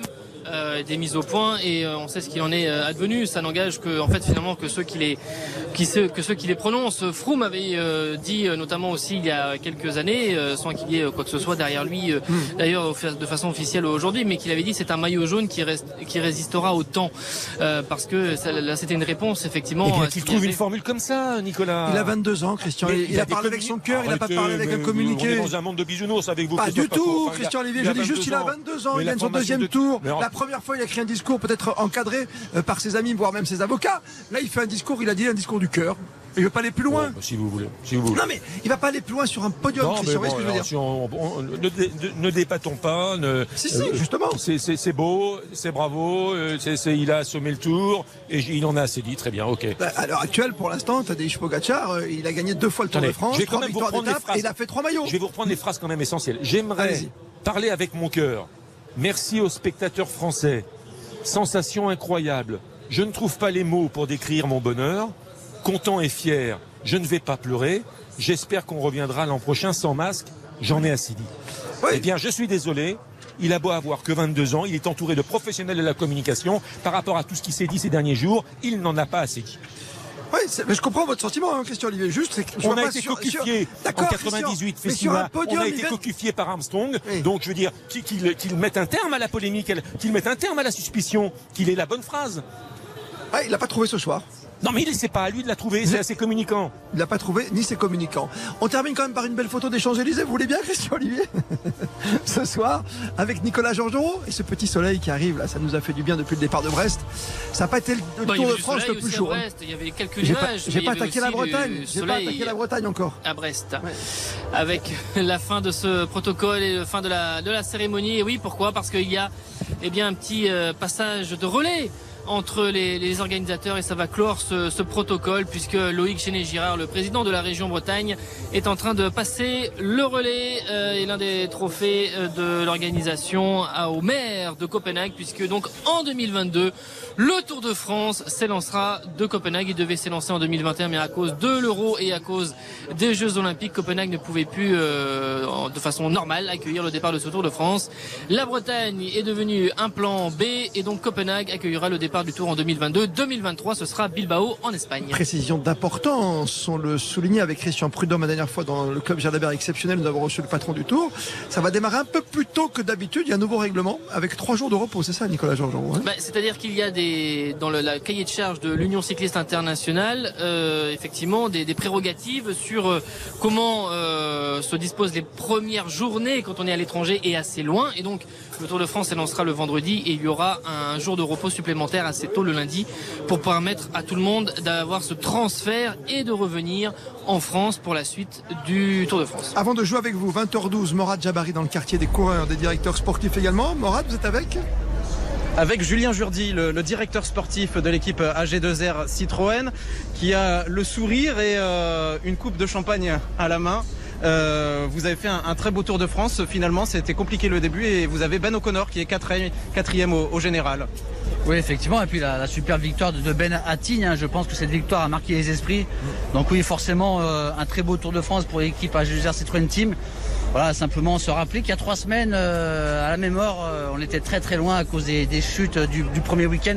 Donc effectivement, se retrouver trois semaines plus tard au pied du podium avec une victoire d'étape, c'est un tour assez exceptionnel. Est-ce que Ben vous a, surpris, Ben O'Connor? Surpris, j'ai envie de dire. Oui, effectivement, euh, il y a trois semaines, on n'aurait pas imaginé le voir quatrième, mais il avait l'objectif quand même de, faire un classement général. On avait plutôt ciblé entre 8 et 12. Voilà, donc là, c'est, la belle surprise, euh, quatrième. Après, euh, il fait une excellente saison. On l'a vu placer au Romandie, on l'a vu placer au Critérium du Dauphiné. Donc on sent bien que c'est un cours qui a des capacités à briller sur, les grands tours. Il a gagné une étape l'année dernière au Giro. Donc voilà, c'est une demi-surprise pour nous. Mais c'est clair qu'il y a beaucoup de satisfaction et de sourire ce soir avec, avec cette quatrième place. Julien, Merci ça beaucoup, ouvre- Julien Jourdi. Oui, Ah, vous une avez question euh, une question de, si ça- de Nicolas Georgerot. Si ça, si ça vous ouvrait, écoute. si ça ouvrait des, des perspectives, effectivement, parce que quatrième du général, ce n'est pas rien. Et si ça vous ouvrait des, des perspectives pour être euh, de revenir dans cette bataille du, du général, sachant que vous avez un petit peu changé la, la, la, la, la- la physionomie de, de l'équipe, en tout cas le, le, le fait d'avoir plus d'attaquants pour viser les, les étapes. Oui, oui, c'est clair que euh, l'ADN de l'équipe a, souvent été le classement général, notamment avec Jean-Christophe Perrault et Romain Bardet euh, qui ont effectué des, superbes podiums. Donc voilà, donc euh, oui, l'envie de, revenir avec Ben est, très forte. hein. On sait que c'est la culture de l'équipe, même si on a un peu changé notre fusil d'épaule cette année avec un axe plutôt classique et une belle troisième place autour des flancs de Greg Van Avermaet. Mais oui, l'année prochaine, je pense qu'on va construire un groupe de grimpeurs autour de Ben. Je pense qu'il le mérite avec une préparation vraiment axée sur le classement général. Voilà, c'est la première impression qu'on a ce soir. Bien sûr, on va débriefer de tout cela tranquillement. Et effectivement, ça, ça donne des idées de faire encore mieux avec Ben. Julien Jordi euh, d'AG2R. Évidemment, Citroën Team au moment où les grands de ce Tour de France, ceux qui ont triomphé, le vert, le jaune, le blanc, le pois, c'est c'est le même garçon. hein. Donc ça va pas être compliqué. Merci encore avec Morad Jabari. La dernière photo avant de jouer avec vous et de recevoir le sélectionneur national Thomas Veuclair avant le départ cette nuit, 23h30 des 4 Français pour les Jeux Olympiques. Nicolas. Il n'y a que deux coureurs, mais il y a aussi des mannequins, puisqu'on a mis effectivement le maillot à peau de meilleur grimpeur et le des maillot blanc. euh, c'est pas, c'est-à-dire Des bustes, des bustes, hein, parce des que bustes, oui, voilà. Faut pas euh, confondre à la radio. oui, Quand vous dites mannequin, Oui, des, des, garçon ou des- fille. des, des bustes pour euh, effectivement, on peut pas euh, dupliquer encore Pogacar en trois exemplaires, donc on a mis des bustes où il porte donc ce Ah, maillot puis de ça va énerver Christian si on le en trois fois. de meilleur grimpeur et de maillot blanc de meilleur jeune. Et donc avec son maillot jaune, le grand sourire, Cavendish aussi, le grand sourire. Drôle Avec- d'image, hein. Ouais, Ouais. drôle d'image, c'est vrai, c'est vrai. Mais comme l'année dernière, effectivement, il a fallu trouver une, une parade parce que ça arrive assez euh, rarement. Merckx dans le passé, vous imaginez, je cite Merckx pour, euh, il y a eu Hino aussi avant, mais euh, dans ce dans ce cas où il y a Donc eu beaucoup de là aussi. beaucoup de, de coureurs comme ça avec euh, à multiplier les, les maillots, l'accolade avec euh, Cavendish qui se rapproche de Pogacar pour euh, cette photo du podium euh, final, cette photo qui restera dans, dans les livres d'histoire avec Christian Prudhomme, le patron du Tour, qui est euh, aux côtés des, des deux coureurs. Voilà pour la dernière image de podium ce soir sur les Champs-Élysées avec Nicolas Jean-Gerot, Christian Olivier. Paco. Oh, oui, Paco. Christian Olivier. C'est parce que je veux croire en Pogacar et en son talent et en ses performances. Je veux croire que je m'agace qu'il n'ait pas trouvé une autre conclusion que celle qu'il nous a proposée ce soir sur les Champs-Élysées. Nous sommes de la même génération. Christian, Il a le savons. 22 ans, Ouais. c'est un gamin, son histoire est belle. J'aime aussi ce genre d'histoire. Il n'y a aucun souci là-dessus. Il est présumé bien sûr innocent. Il n'a pas fait l'objet d'un quelconque contrôle positif. On est d'accord là-dessus.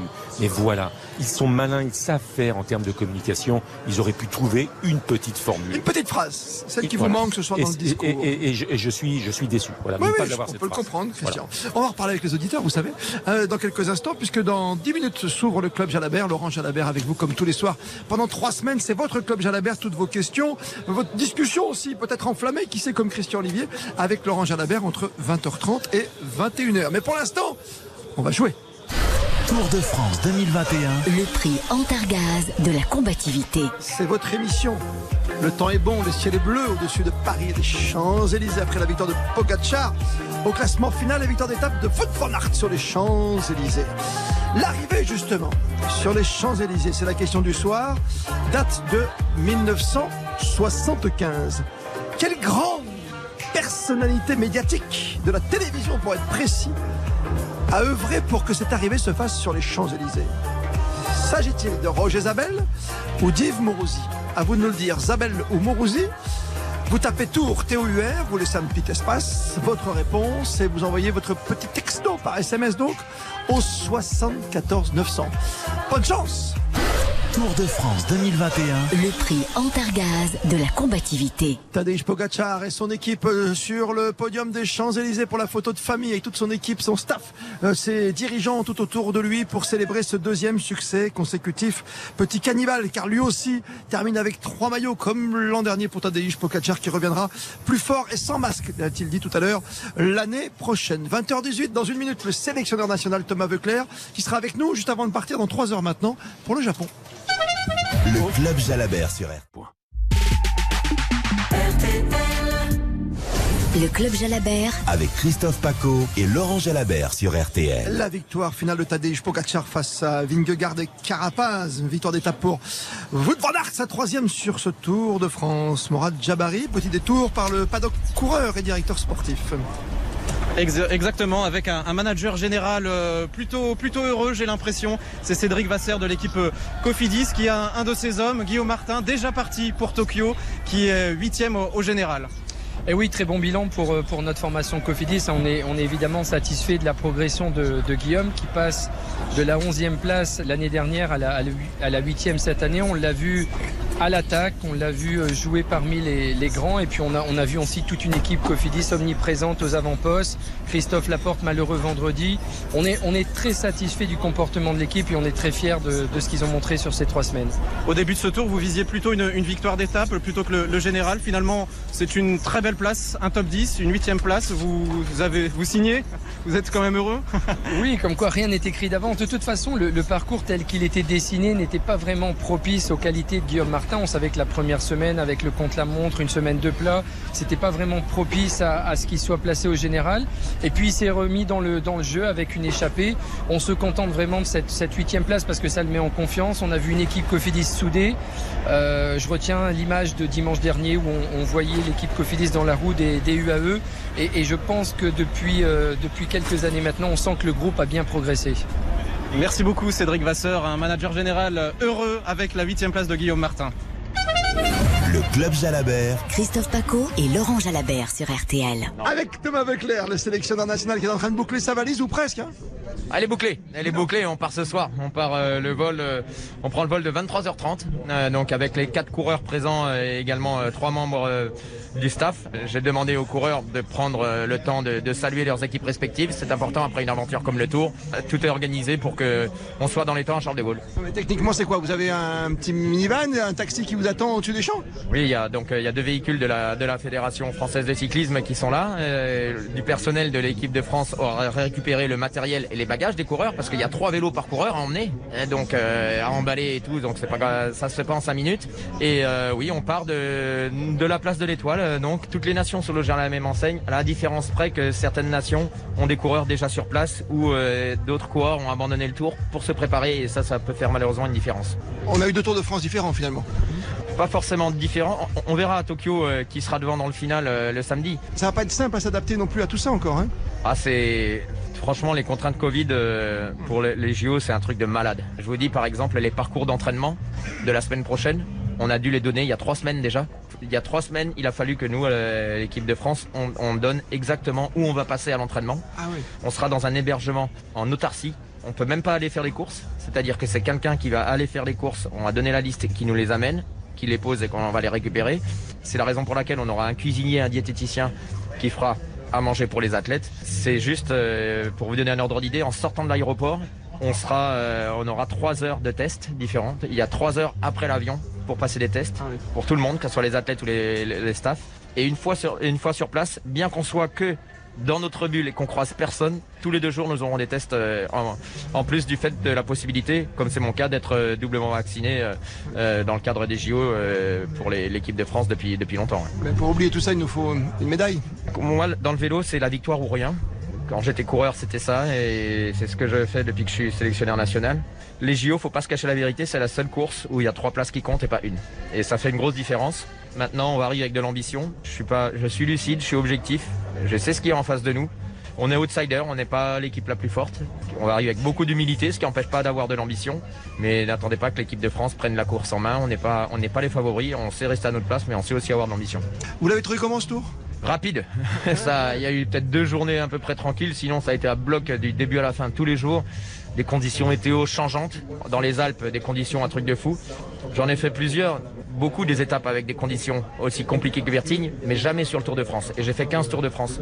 C'est les conditions qu'on a sur un Tour de Romandie, un Tour d'Italie. Mais sur un Tour de France, on n'avait jamais connu ça.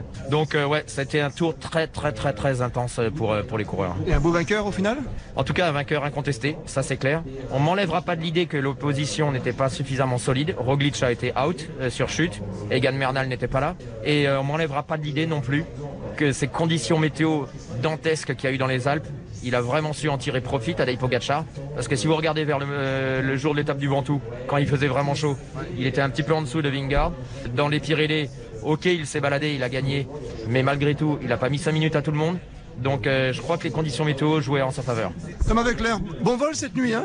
Merci, merci, ça va, ça va aller. Euh, moi, c'est pas trop important, c'est surtout les quatre coureurs qui, qui j'espère, vont passer un bon vol pour bien récupérer. ouais. 23h départ pour Tokyo pour les Jeux, merci. 23h30. 23h30 pour être précis. Il y a intérêt de précis ce soir. Merci encore Thomas. Ouais, il faut pas louper l'avion. Ouais. RTL, le club Jalabert. Et justement, pour aller plus loin, Lucas Garbellotto est avec nous, doctorant.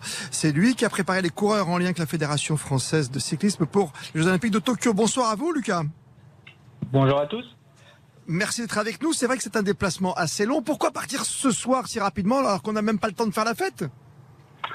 Justement, l'idée, est tout, est tout là, c'est de, de garder les coureurs sous pression et d'enchaîner directement avec, euh, avec euh, le vol et, euh, et se resynchroniser le plus rapidement possible une fois sur place au, au Japon. On dit toujours que c'est par rapport à un décalage horaire, c'est toujours une heure de plus, c'est ça? En- Une heure, c'est une heure par jour?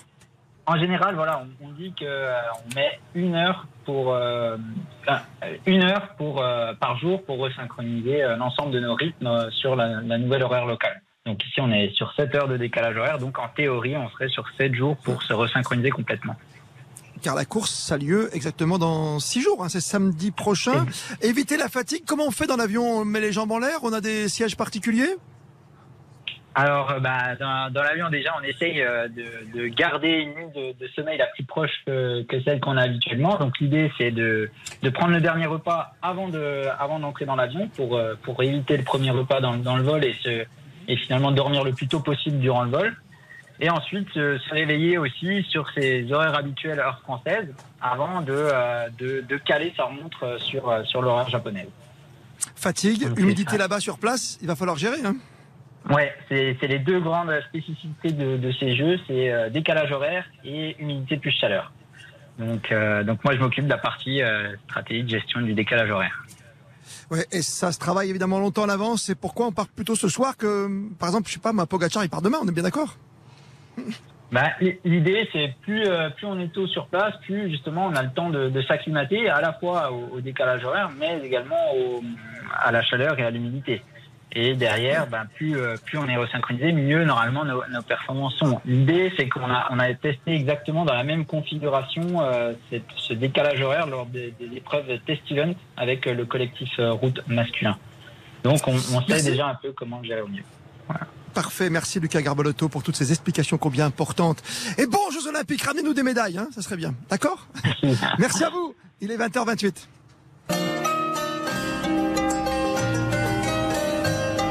On est parti de Brest.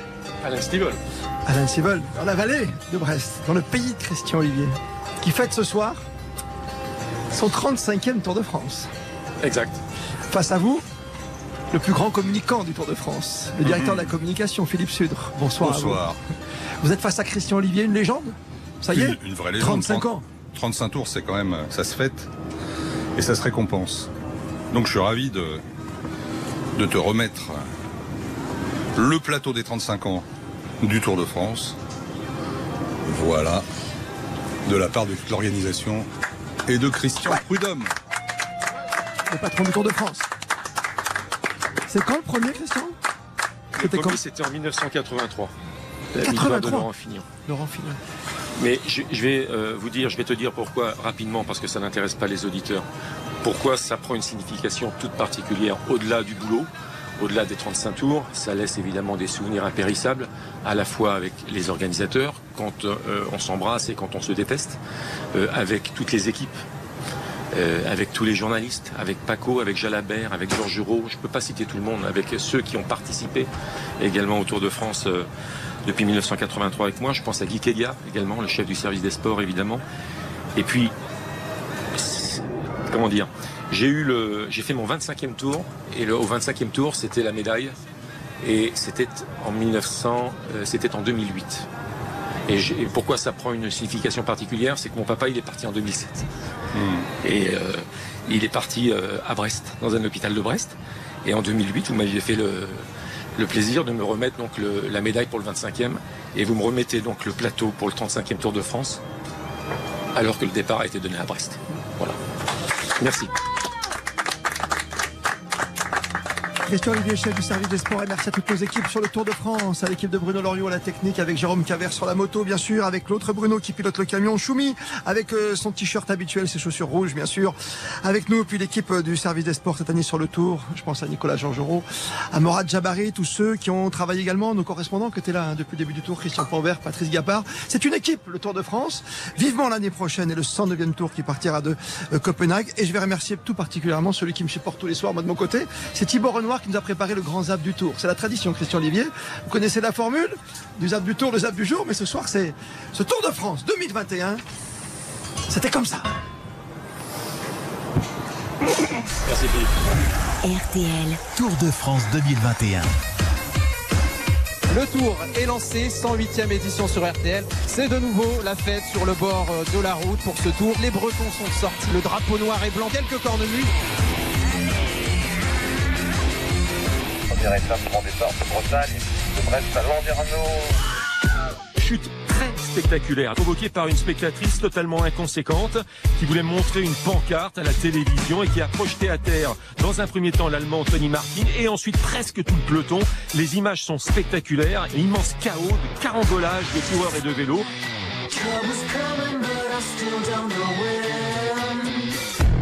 Qu'il n'en revient pas lui-même avec le pouce dans la bouche pour saluer la naissance de Nino, petit bébé euh, qu'il a eu il y a quelques jours. Julien Alaphilippe s'est fait, remporte l'étape, le beau maillot jaune sur les épaules de Julien Alaphilippe. Il a le maillot, il a le maillot, le maillot bouton d'or, le maillot jaune. Je suis trop content, sérieux. Franchement, c'est une émotion à chaque fois, on peut pas décrire quoi.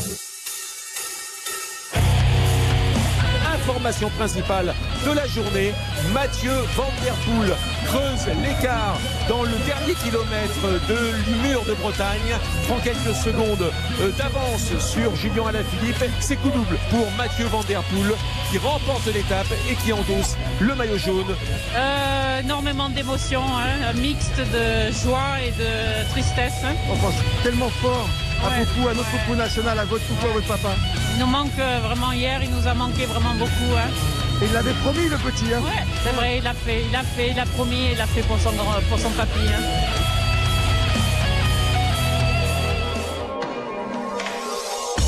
À 2 km 500 de l'arrivée, il s'en passe des choses avec deux chutes successives qui ont projeté à terre Primoz Roglic et qui va perdre du temps à coup sûr. Deuxième chute, Pogacar à terre, également l'autre Slovène. Arnaud démarre également à terre, qui ne pourra pas disputer le sprint. Euh, Tim Merlier toujours en tête, euh, qui sprint. Oh, chute Nouvelle chute Encore une chute Peter Sagan et Caleb Ewan. On peut pas continuer comme ça. C'est plus du vélo là.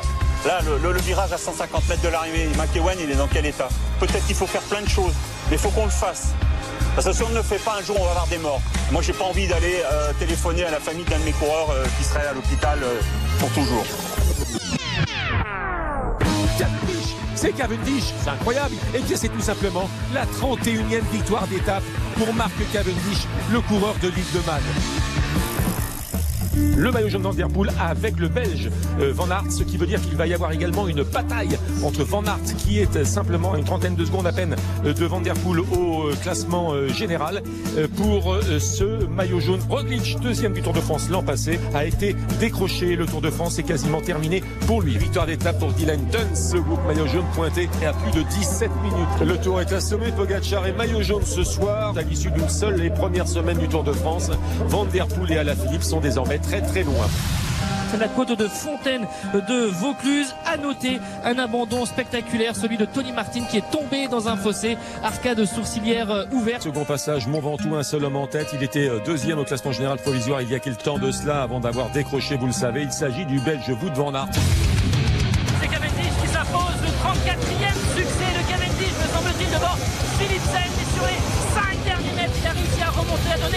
Donner le coup de rein pour dominer Philipsen. Et il va égaler Eddy Merckx avec 34 succès dans le Tour de France. Oh oui, il va falloir être bon. Le menu est corsé, mais il n'y en aura pas pour tout le monde. Trois étapes de montagne, deux sprints au programme et un contre-la-montre. Autant vous dire que beaucoup de coureurs vont simplement euh, passer la semaine à essayer de survivre et de voir la Tour Eiffel au bout du compte. Et c'est bien l'objectif pour la plupart d'entre eux. Pogacar, Vincent Fort, il a pris euh, 4-5 vélos d'avance sur Vingegaard. C'est Carapaz du coup euh, qui est un petit peu euh, marqué, qui va euh, se- euh, être décramponné. Victoire de Tadej Pogacar avec le maillot jaune au sommet du col du Portet. Vingegaard deuxième. Pogacar, le maillot jaune, première victoire d'étape sur ce Tour de France 2021. Et le grand perdant sera donc Rigoberto Urán. Pogacar semble quand même euh, assez loin devant et surtout il fait peur cette ours. Le Tour de France est bientôt fini. Demain ce sera trop tard. C'est aujourd'hui. Cette étape le permet. Elle est courte. Mais le Tour Malais et la montée finale du Darziden. Voilà un menu de choix. Celui qui a pas faim, eh bien qui rentre à la maison.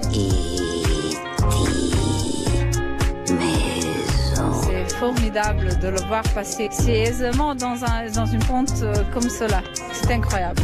Tout à fait confiante en lui. Je suis fière de lui et je suis sûre qu'il ne prendrait jamais de dopage. C'est un homme honnête. D'ailleurs, les Françaises et les Français sont heureux de retrouver le Tour de France en juillet. Il y avait du monde sur le, sur le col du Tourmalet et il y avait du monde sur la montée du Ardennene. Donc, euh, j'ai vu des, des Pyrénées familières, mais euh, peuplées de, des Français et de beaucoup d'Européens qui viennent suivre le, Tour de France.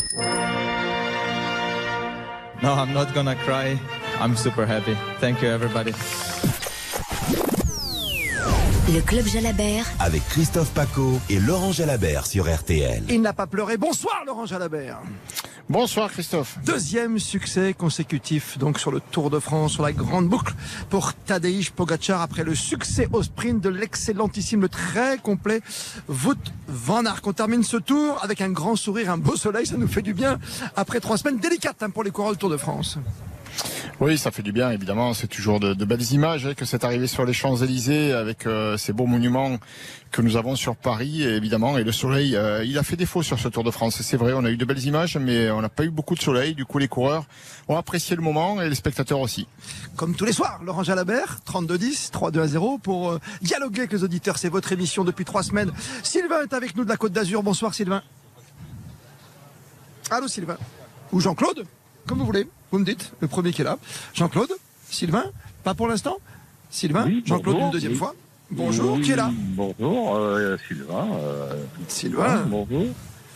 Dites-nous tout. Vous êtes avec Laurent Jalabert.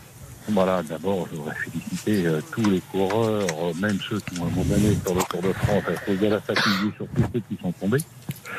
Oui. Premièrement, et puis je trouve par exemple euh, injuste que le maillot jaune vainqueur du Tour de France récolte au- aussi et rafle le maillot à pois et le maillot blanc. Ah, ça veut dire que les, ça veut dire que les autres ils ont ça veut dire que les autres ils ont et non j'ai rien contre ça mais euh, ça, ça veut dire que les autres ils ont pédalé pour rien non? Oui, c'est vrai. Non, mais je comprends, je comprends votre remarque. Et, euh, alors, concernant le maillot blanc, il ne peut rien y faire. euh, le pauvre Pogacar, il, Il est vient jeune. pour gagner le Tour de France. et le maillot blanc, c'est les moins de 26 ans. Il a 22 ans, donc il rentre forcément dans ce classement. Et gagnant le maillot jaune, le maillot blanc, le maillot blanc, pardon, lui revient de droit. Concernant le maillot à pois rouge de meilleur grimpeur. Euh, je je pense pas dans un premier temps qu'il ait couru après cet objectif. Euh, je le crois vraiment pas. Simplement, il avait à cœur de, de marquer de son empreinte les arrivées au sommet euh, qui, qui étaient proposées sur ce Tour de France et notamment la plus difficile, celle du col du Portet. Maillot jaune sur le dos, c'est ce qu'il a fait. Et ensuite, euh, voilà, je, je- je- hélas pour les autres, il n'y a pas eu assez. Alors dans ces arrivées au sommet, les points, c'était les de catégories, points les points étaient doublés, points ou pas 40, Ouais, 40. ouais. En deux arrivées au sommet, il a marqué 80 points. Euh, Rendez-vous compte, alors que le deuxième n'a marqué que 88 sur l'ensemble des trois semaines. Le quota des points dans les autres difficultés n'est pas assez important sur ce Tour de France. Et du coup, ça permet à un seul homme qui va gagner les étapes de montagne. Certes, il faut être un grand grimpeur.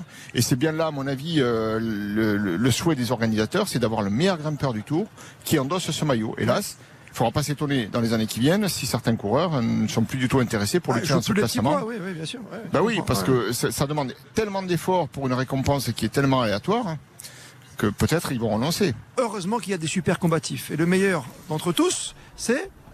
Ah Franck. Bonamour. Mais bien Bonsoir Franck Bonamour Vous êtes avec Laurent. Jalabert également. On est ravis de vous avoir c'est un très très beau sourire sur le podium po- comme pendant ces trois semaines. Et qu'est-ce qui vous passe par la tête quand vous attaquez comme ça de tous les côtés? C'est c'est de se faire plaisir? C'est quand même d'aller chercher ce, ce petit dossard rouge?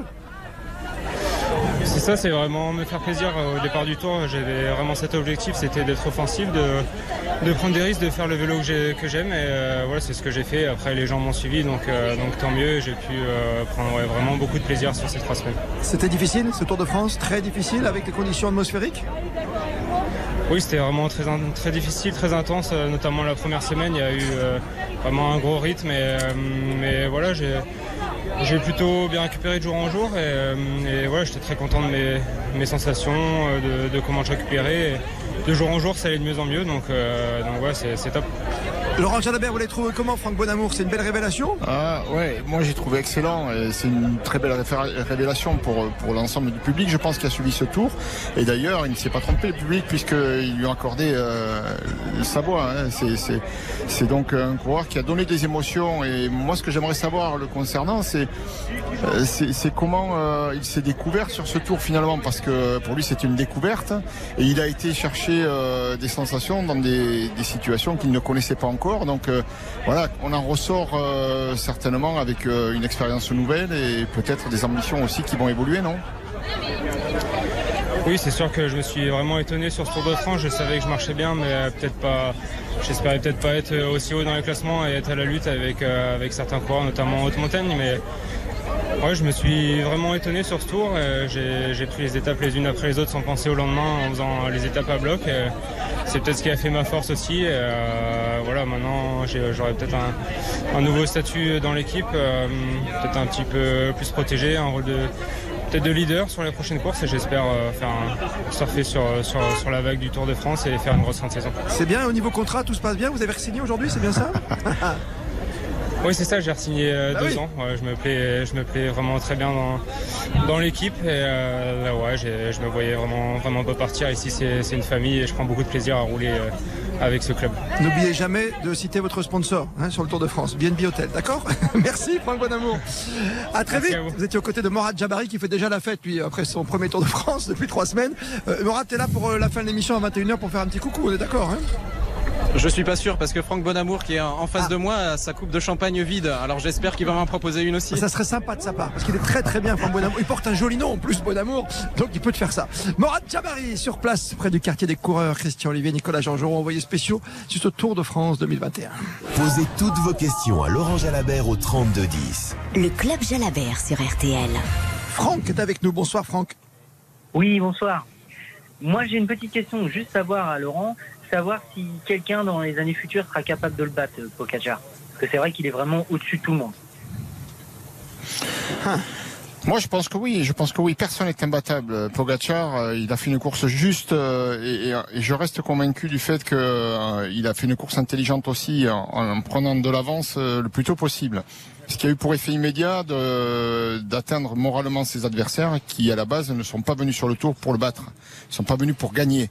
Mis à part Carapace qui a gagné un grand tour déjà, tout ce qui concerne les les 10 premiers du classement général, même les 20 premiers, personne n'a jamais été à la lutte pour la gagne dans un grand tour. Donc ils étaient tous contents d'aller chercher un top 5 ou un top 10. Et ça, c'est ce qui a fait la réussite, à mon avis, au-delà de- du fait qu'il ait bien préparé son affaire et qu'il ait bien manœuvré en course, c'est ce qui a fait la réussite de Pogacar. Il va trouver sur son chemin dans les années qui viennent d'autres clients. Un Roglic euh, reviendra avec euh, de meilleures sensations et peut-être un peu plus de chance. Euh, un- un Bernal qui était absent cette année parce qu'il a fait le Giro, lui aussi doit revenir sur le Tour avec des ambitions pour le gagner. Donc là, il aura des adversaires probablement un peu plus coriaces à, à les battre. Il- il- rien ne dit qu'il va, euh, après ces deux victoires, Oui. les enchaîner les unes derrière Mais les il est autres avec tellement une grande facile. Laurent. Il est très très facile quand même. On a l'impression qu'il a vraiment. Quoi, il est inquiété à quel moment? Dans Malocène, dans le Ventoux? Mais vous l'avez dit, Christophe, à quel moment il a été attaqué? Il est Bah, facile, fois, il a une surtout fois. jamais été attaqué. Si, une fois. Dans Malocène par euh, Vingegaard, c'est tout. Vingegaard a attaqué et c'est vrai qu'il a un petit peu été distancé. Il a perdu une quarantaine de secondes sur après, la, il a la fin du, descente, du Ventoux qu'il a rattrapé en descente. C'est un coureur complet, Pogacar, mais oui, il, il n'a jamais été vraiment attaqué sur ce tour. Faute ça. de moyens, probablement de la part de ses adversaires, mais peut-être faute d'ambition aussi. Parce as des coureurs comme aujourd'hui, comme Wout van qui pourrait être un, futur euh, grand, euh, parce qu'il gagne toutes les épreuves les plus difficiles. Il gagne en montée, il passe le Ventoux, il fait contre la montre, il gagne au sprint. Euh, finalement, c'est c'est presque. Est-ce que c'est c'est pas lui le coureur le plus complet du Tour de France, Wout van par rapport à, à Pogacar? Ah, Van Aert, c'est un complet. Oui, oui, c'est un coureur ultra complet. Mais a-t-il vraiment l'am- l'ambition un jour de gagner le tour? Immédiatement, non, en tout cas. Van Aert, il veut continuer à faire les cyclocross parce qu'il s'éclate tout l'hiver à faire ça. Il a été trois fois champion du monde. Il veut continuer à gagner des classiques parce que son palmarès peut s'étoffer dans ce, dans ce registre-là parce que c'est vraiment ses qualités. Et, et- et à mon avis, euh, il va s'étoffer son palmarès. Il va continuer à, à faire des, des étapes sur le tour comme il l'a fait. Et quand on lui pose la question de s'il veut gagner le tour un jour, il dit on verra plus tard. Mais plus tard, le temps passe vite et un jour, c'est trop tard. On n'oublie pas que peut-être un futur champion euh, arrivera dans peu de temps, peut-être pas l'année prochaine, c'est Remco. Remco Evenpool. hein. Remco Evenepoel et il y a un autre Belge dont on dit le plus grand bien qui a à peine 18 ans. Euh, alors ne me demandez pas de prononcer son nom parce que c'est un flamand. oui. Je, je ne sais plus. Hucht de Broek, un truc comme ça. Complètement. C'est ça. hein C'est ça. Euh, qui a visiblement un phénomène encore meilleur que Remco Evenepoel. Donc ces garçons-là, un jour ou l'autre, ils vont arriver sur le tour et dans pas longtemps. Pogacar aura pris de la bouteille, euh, il sera peut-être un peu moins impérial, et voilà. Donc il n'est pas du tout dit qu'il est- qu'il soit parti pour un règne qui, qui dure euh, indéfiniment, en tout cas qui dure euh, au-delà de l'année prochaine. Pour l'instant, ça en fait deux quand même, avec euh, encore une fois trois maillots. hein. Le jaune, le blanc et le maillot à poids pour Tadej Pogacar, 20h45. Venez refaire l'étape du jour avec Laurent Jalabert. Le club Jalabert sur RTL. On a écouté il y a quelques instants le sélectionneur national Thomas Voeckler qui va s'envoler tout à l'heure à 23h30 vers Tokyo avec euh, d'autres concurrents puisqu'il n'y a que Cavagna qui est pour l'instant là-bas sur place. Mais Cosnefroy, Alisonde, Godu et Martin s'envolent ce soir. Ce qui veut dire que euh, j'aim- j'aimerais bien qu'on reçoive je pense que Bernard est là déjà.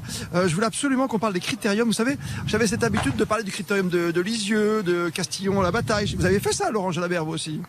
Bien sûr, bien sûr. Oh, pas toujours, mais il y a des saisons où j'en ai fait beaucoup après le tour. Il y a des saisons où j'en ai fait aucun parce que j'avais besoin de récupérer et parce que j'avais des objectifs euh, comme les garçons qui vont au jeu cette année et qui me permettaient pas d'en faire. Mais c'est vrai que c'est une façon de, on va dire, de décompresser après le, après le tour et de continuer à communier avec le public parce qu'il y a un grand vide. Hein.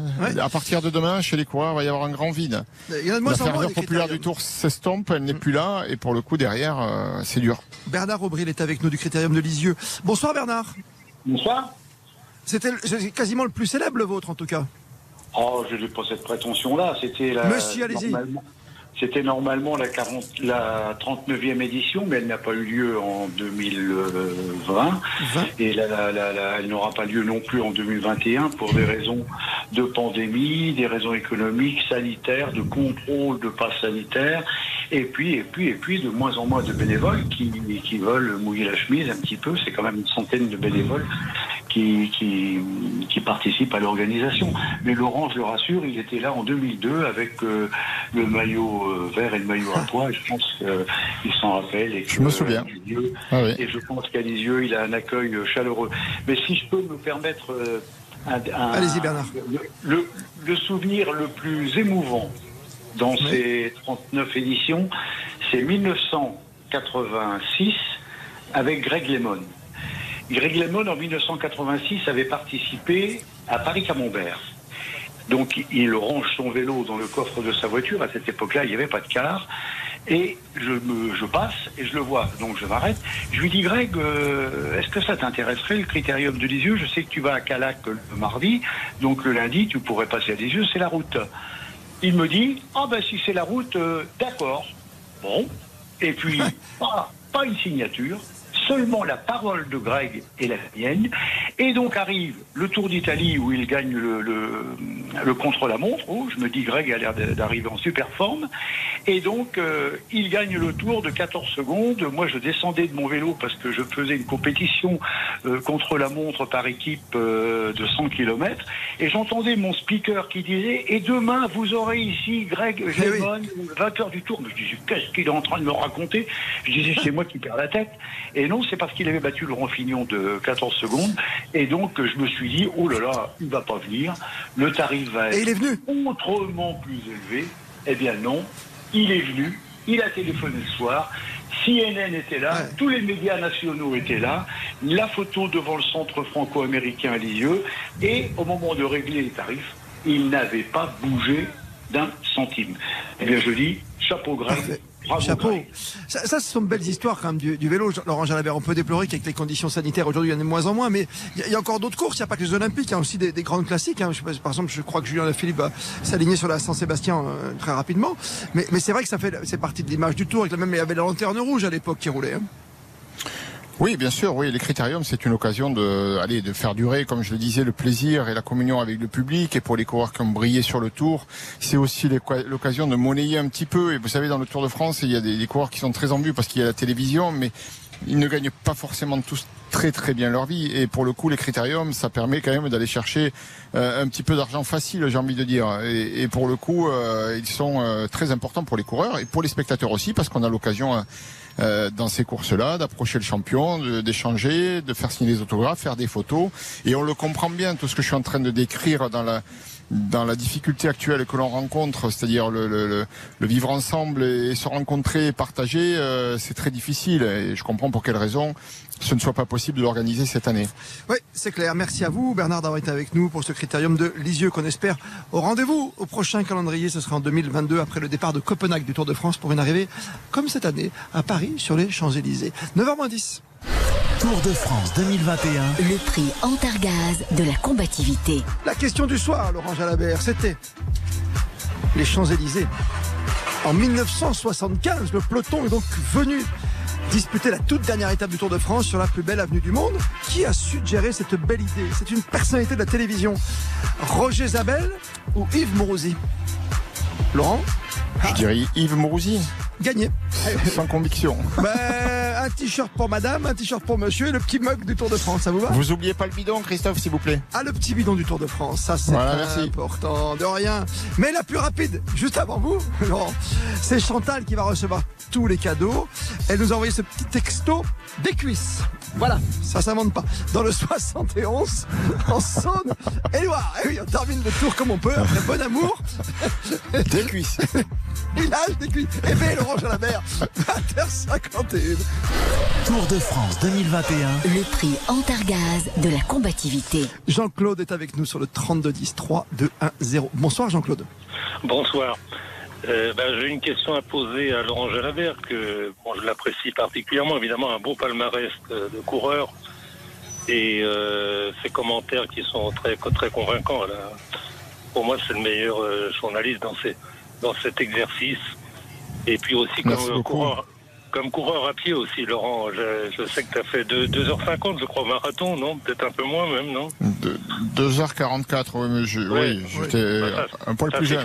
vous Il y a 4-5 ans déjà. Et vous nagez bien, chef? Vous nagez bien, Laurent Jalabert, maintenant? Ouais, la Je nage je moi. la fais pas mal, celle-là. Non, parce qu'au début, c'était compliqué quand même. Hein Non, non, je suis pas un nageur. Je serai jamais un nageur. Mais un vrai triathlète. On vous écoute, Jean-Claude, pour votre question à Laurent Et. Laurent, Laurent j'ai besoin de connaître euh, ton avis donc sur euh, sur Cavendish. Je trouve qu'on en fait beaucoup trop à son sujet, personnellement. hein. Euh, ça se résume à des sprints, mais lui est un avant-dernier, je crois, au classement général. Il a plus de 4h30. Il a même terminé dernier d'une étape il y a deux jours. Euh, bon, c'est un peu dans le même esprit, Boigny, euh, Arnaud Desmar, tout ça. Alors ces sprinteurs-là, euh, bon, moi j'ai connu par André Darrigade, Rick Van Looy, participaient à des échappées, déclenchaient des attaques. Ils ne se contentaient pas de, de, de figurer au sprint. Et ils, ils étaient capables de terminer dixième d'un Tour de France. Van Looy a quand même fait en 63 dixième d'un Tour de France, très relevé d'ailleurs à cette époque aussi. Bon, donc je trouve que concernant Cavendish, tu me diras, il y, a- il y avait aussi euh, Cipollini qui abandonnait lui carrément avant. À l'époque, oui. Quand il arrive en partait très montagne. rapidement, oui, bien sûr. Euh, donc, donc pour moi, ces sprinters-là, on, on en fait trop, on en parle de trop, et ce sont, c'est un peu immérité. Voilà ce que je pense. Si tu veux. D'ailleurs, je trouve que euh, il y a combien d'étapes de plat Il y a six étapes, sept étapes pour les sprinters. Il y avait, il y pour les sprinteurs, ouais, il y avait sept opportunités de, Bon, de c'est sprinter beaucoup. sur ce tour. Laurent, et- Laurent, Laurent, oui. c'est beaucoup. On pourrait, on pourrait par exemple revenir un petit peu au contre-la-montre. Les, je me souviens en 60, en, comment, en 57 en titre quand il gagne le Tour de France à 23 ans.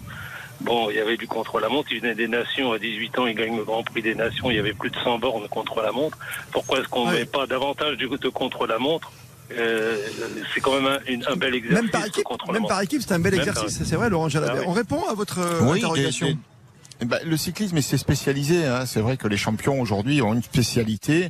Certains sont complets, hein, comme Van Aert qui gagne le chrono hier et qui a la puissance pour gagner un sprint aujourd'hui. Mais c'est pas le cas de tous. Cavendish, lui, ça n'a ça a toujours été un sprinter. Il n'a jamais gagné que des sprints, si je puis dire entre guillemets, parce que euh, c'est déjà un virtuose. Il a un palmarès incroyable, euh, pratiquement 160 victoires sur le Tour 34. On en a entendu parler euh, pendant ces trois semaines. Il a égalé euh, le record, le nombre de victoires d'Eddy Merckx en, termes d'étapes sur le Tour de France. Donc on peut pas dire que il ne soit pas méritant. Il est méritant, bien entendu, mais mais je comprends ce que vous voulez dire. On peut pas le comparer non plus à d'autres sprinters d'une autre génération. Un Darrigade euh, aurait pu gagner un Tour de France s'il n'avait pas crevé, euh, si mes souvenirs sont justes. Euh, il était euh, capable lui aussi d'aller gagner un Tour de France.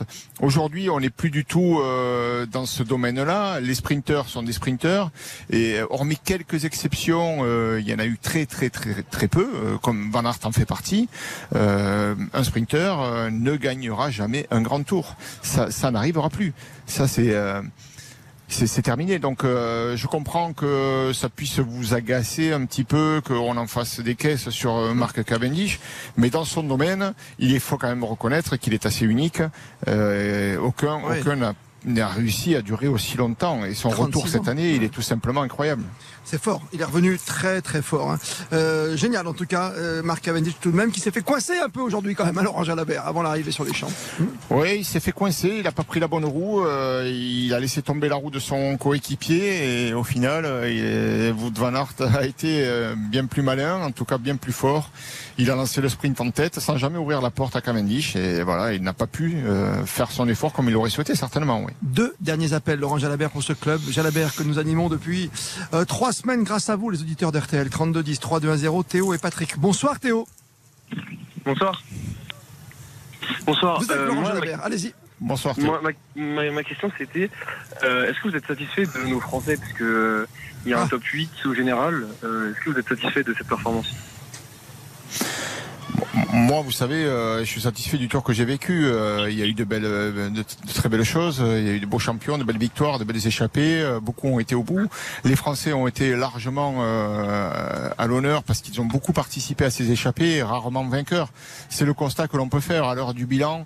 Le constat, c'est que c'était pas un grand cru pour les Français. Une seule victoire, celle de Julien Lafilippe le premier jour, une journée en jaune et un top 10 avec Guillaume Martin. Pourtant, il y a eu de belles choses, c'est vrai, il y a eu de belles actions, mais il faut reconnaître que euh, sur ce tour, les Français ont, ont souffert quand même, euh, par moments beaucoup, par moments moins. Euh, certains ont su refaire surface comme David Godu dans les Pyrénées, mais globalement, c'était pas un bon tour pour les Français. Je suis un peu déçu pour eux, et je pense que le, le public français attendait davantage, comme tous les ans.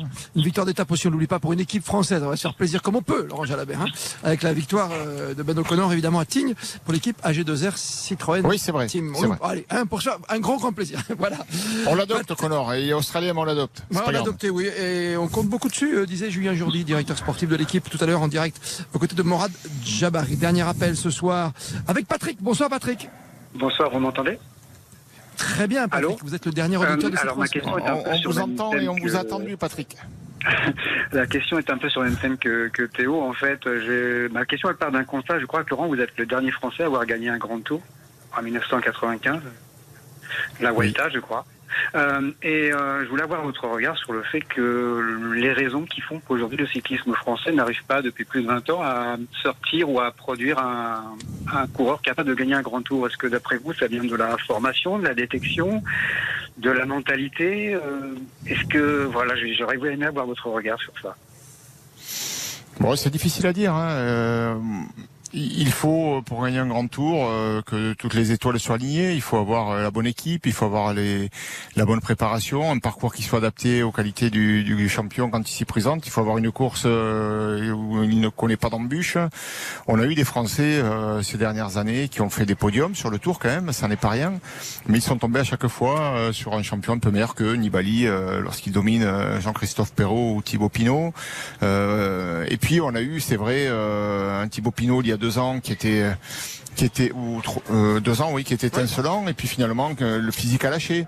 Euh, le physique a lâché parce que la préparation peut-être avait été euh, hum, trop trop rapide enfin en tout cas pas optimale euh, dans la mesure où le physique a pas tenu jusqu'au bout. Et on sentait pourtant que le niveau il pouvait l'avoir pour gagner le tour. Je pense qu'il manque pas grand chose j'irai pas jusqu'à dire qu'un français euh, pour gagner le tour il doit être dans une équipe étrangère. Beaucoup le pensent. C'est pas forcément mon avis mais c'est vrai que le cyclisme c'est un sport international et que peut-être aussi euh, de temps en temps comme l'a fait Bardet cette année c'est pas mal de changer d'air et d'aller voir ce qui se passe Vous ailleurs. l'avez fait Pierre Roland avant. Merci Laurent Jalabert. Juste une photo, juste un mot pour qualifier ce Tour de France du néophyte, celui qui disputait son premier tour. Morad Jabari, tu l'as trouvé comment ce Tour de France? Euh, pour ma part, grandiose. Voilà. Grandiose parce qu'on a eu du spectacle, une semaine incroyable, euh, une victoire de, de Tadej Pogacar avec euh, deux victoires d'étape au, sommet des, des Pyrénées. J'ai trouvé, j'ai trouvé ça grandiose. Avec du monde aussi Ouais. de retour sur le bord des routes Ça, et une vraie important. ferveur et, et une vraie fête populaire. C'était son premier tour. Morad Jabari aux côtés de Christian Olivier, Nicolas Georgerot. Rendez-vous l'an prochain à Copenhague avec Laurent Jalabert pour le 109e Tour de France. Bonne fin de soirée. Merci mille fois Laurent Jalabert à vos équipes, bien sûr, toujours présentes à vos côtés. Salut Laurent. Merci bonsoir à tous et À merci aux éditeurs. Euh, merci à tous d'avoir suivi ce club Jalabert exceptionnel en duplex des Champs-Élysées. À la réalisation ce soir, l'excellentissime Thibaut Renoir, secondé à Paris par le non moins formidable Damien Béchiot. Il est 21h sur RTL. Dans un instant, le best-of, le meilleur du grand studio avec Eric Jean-Jean. Le club Jalabert sur R.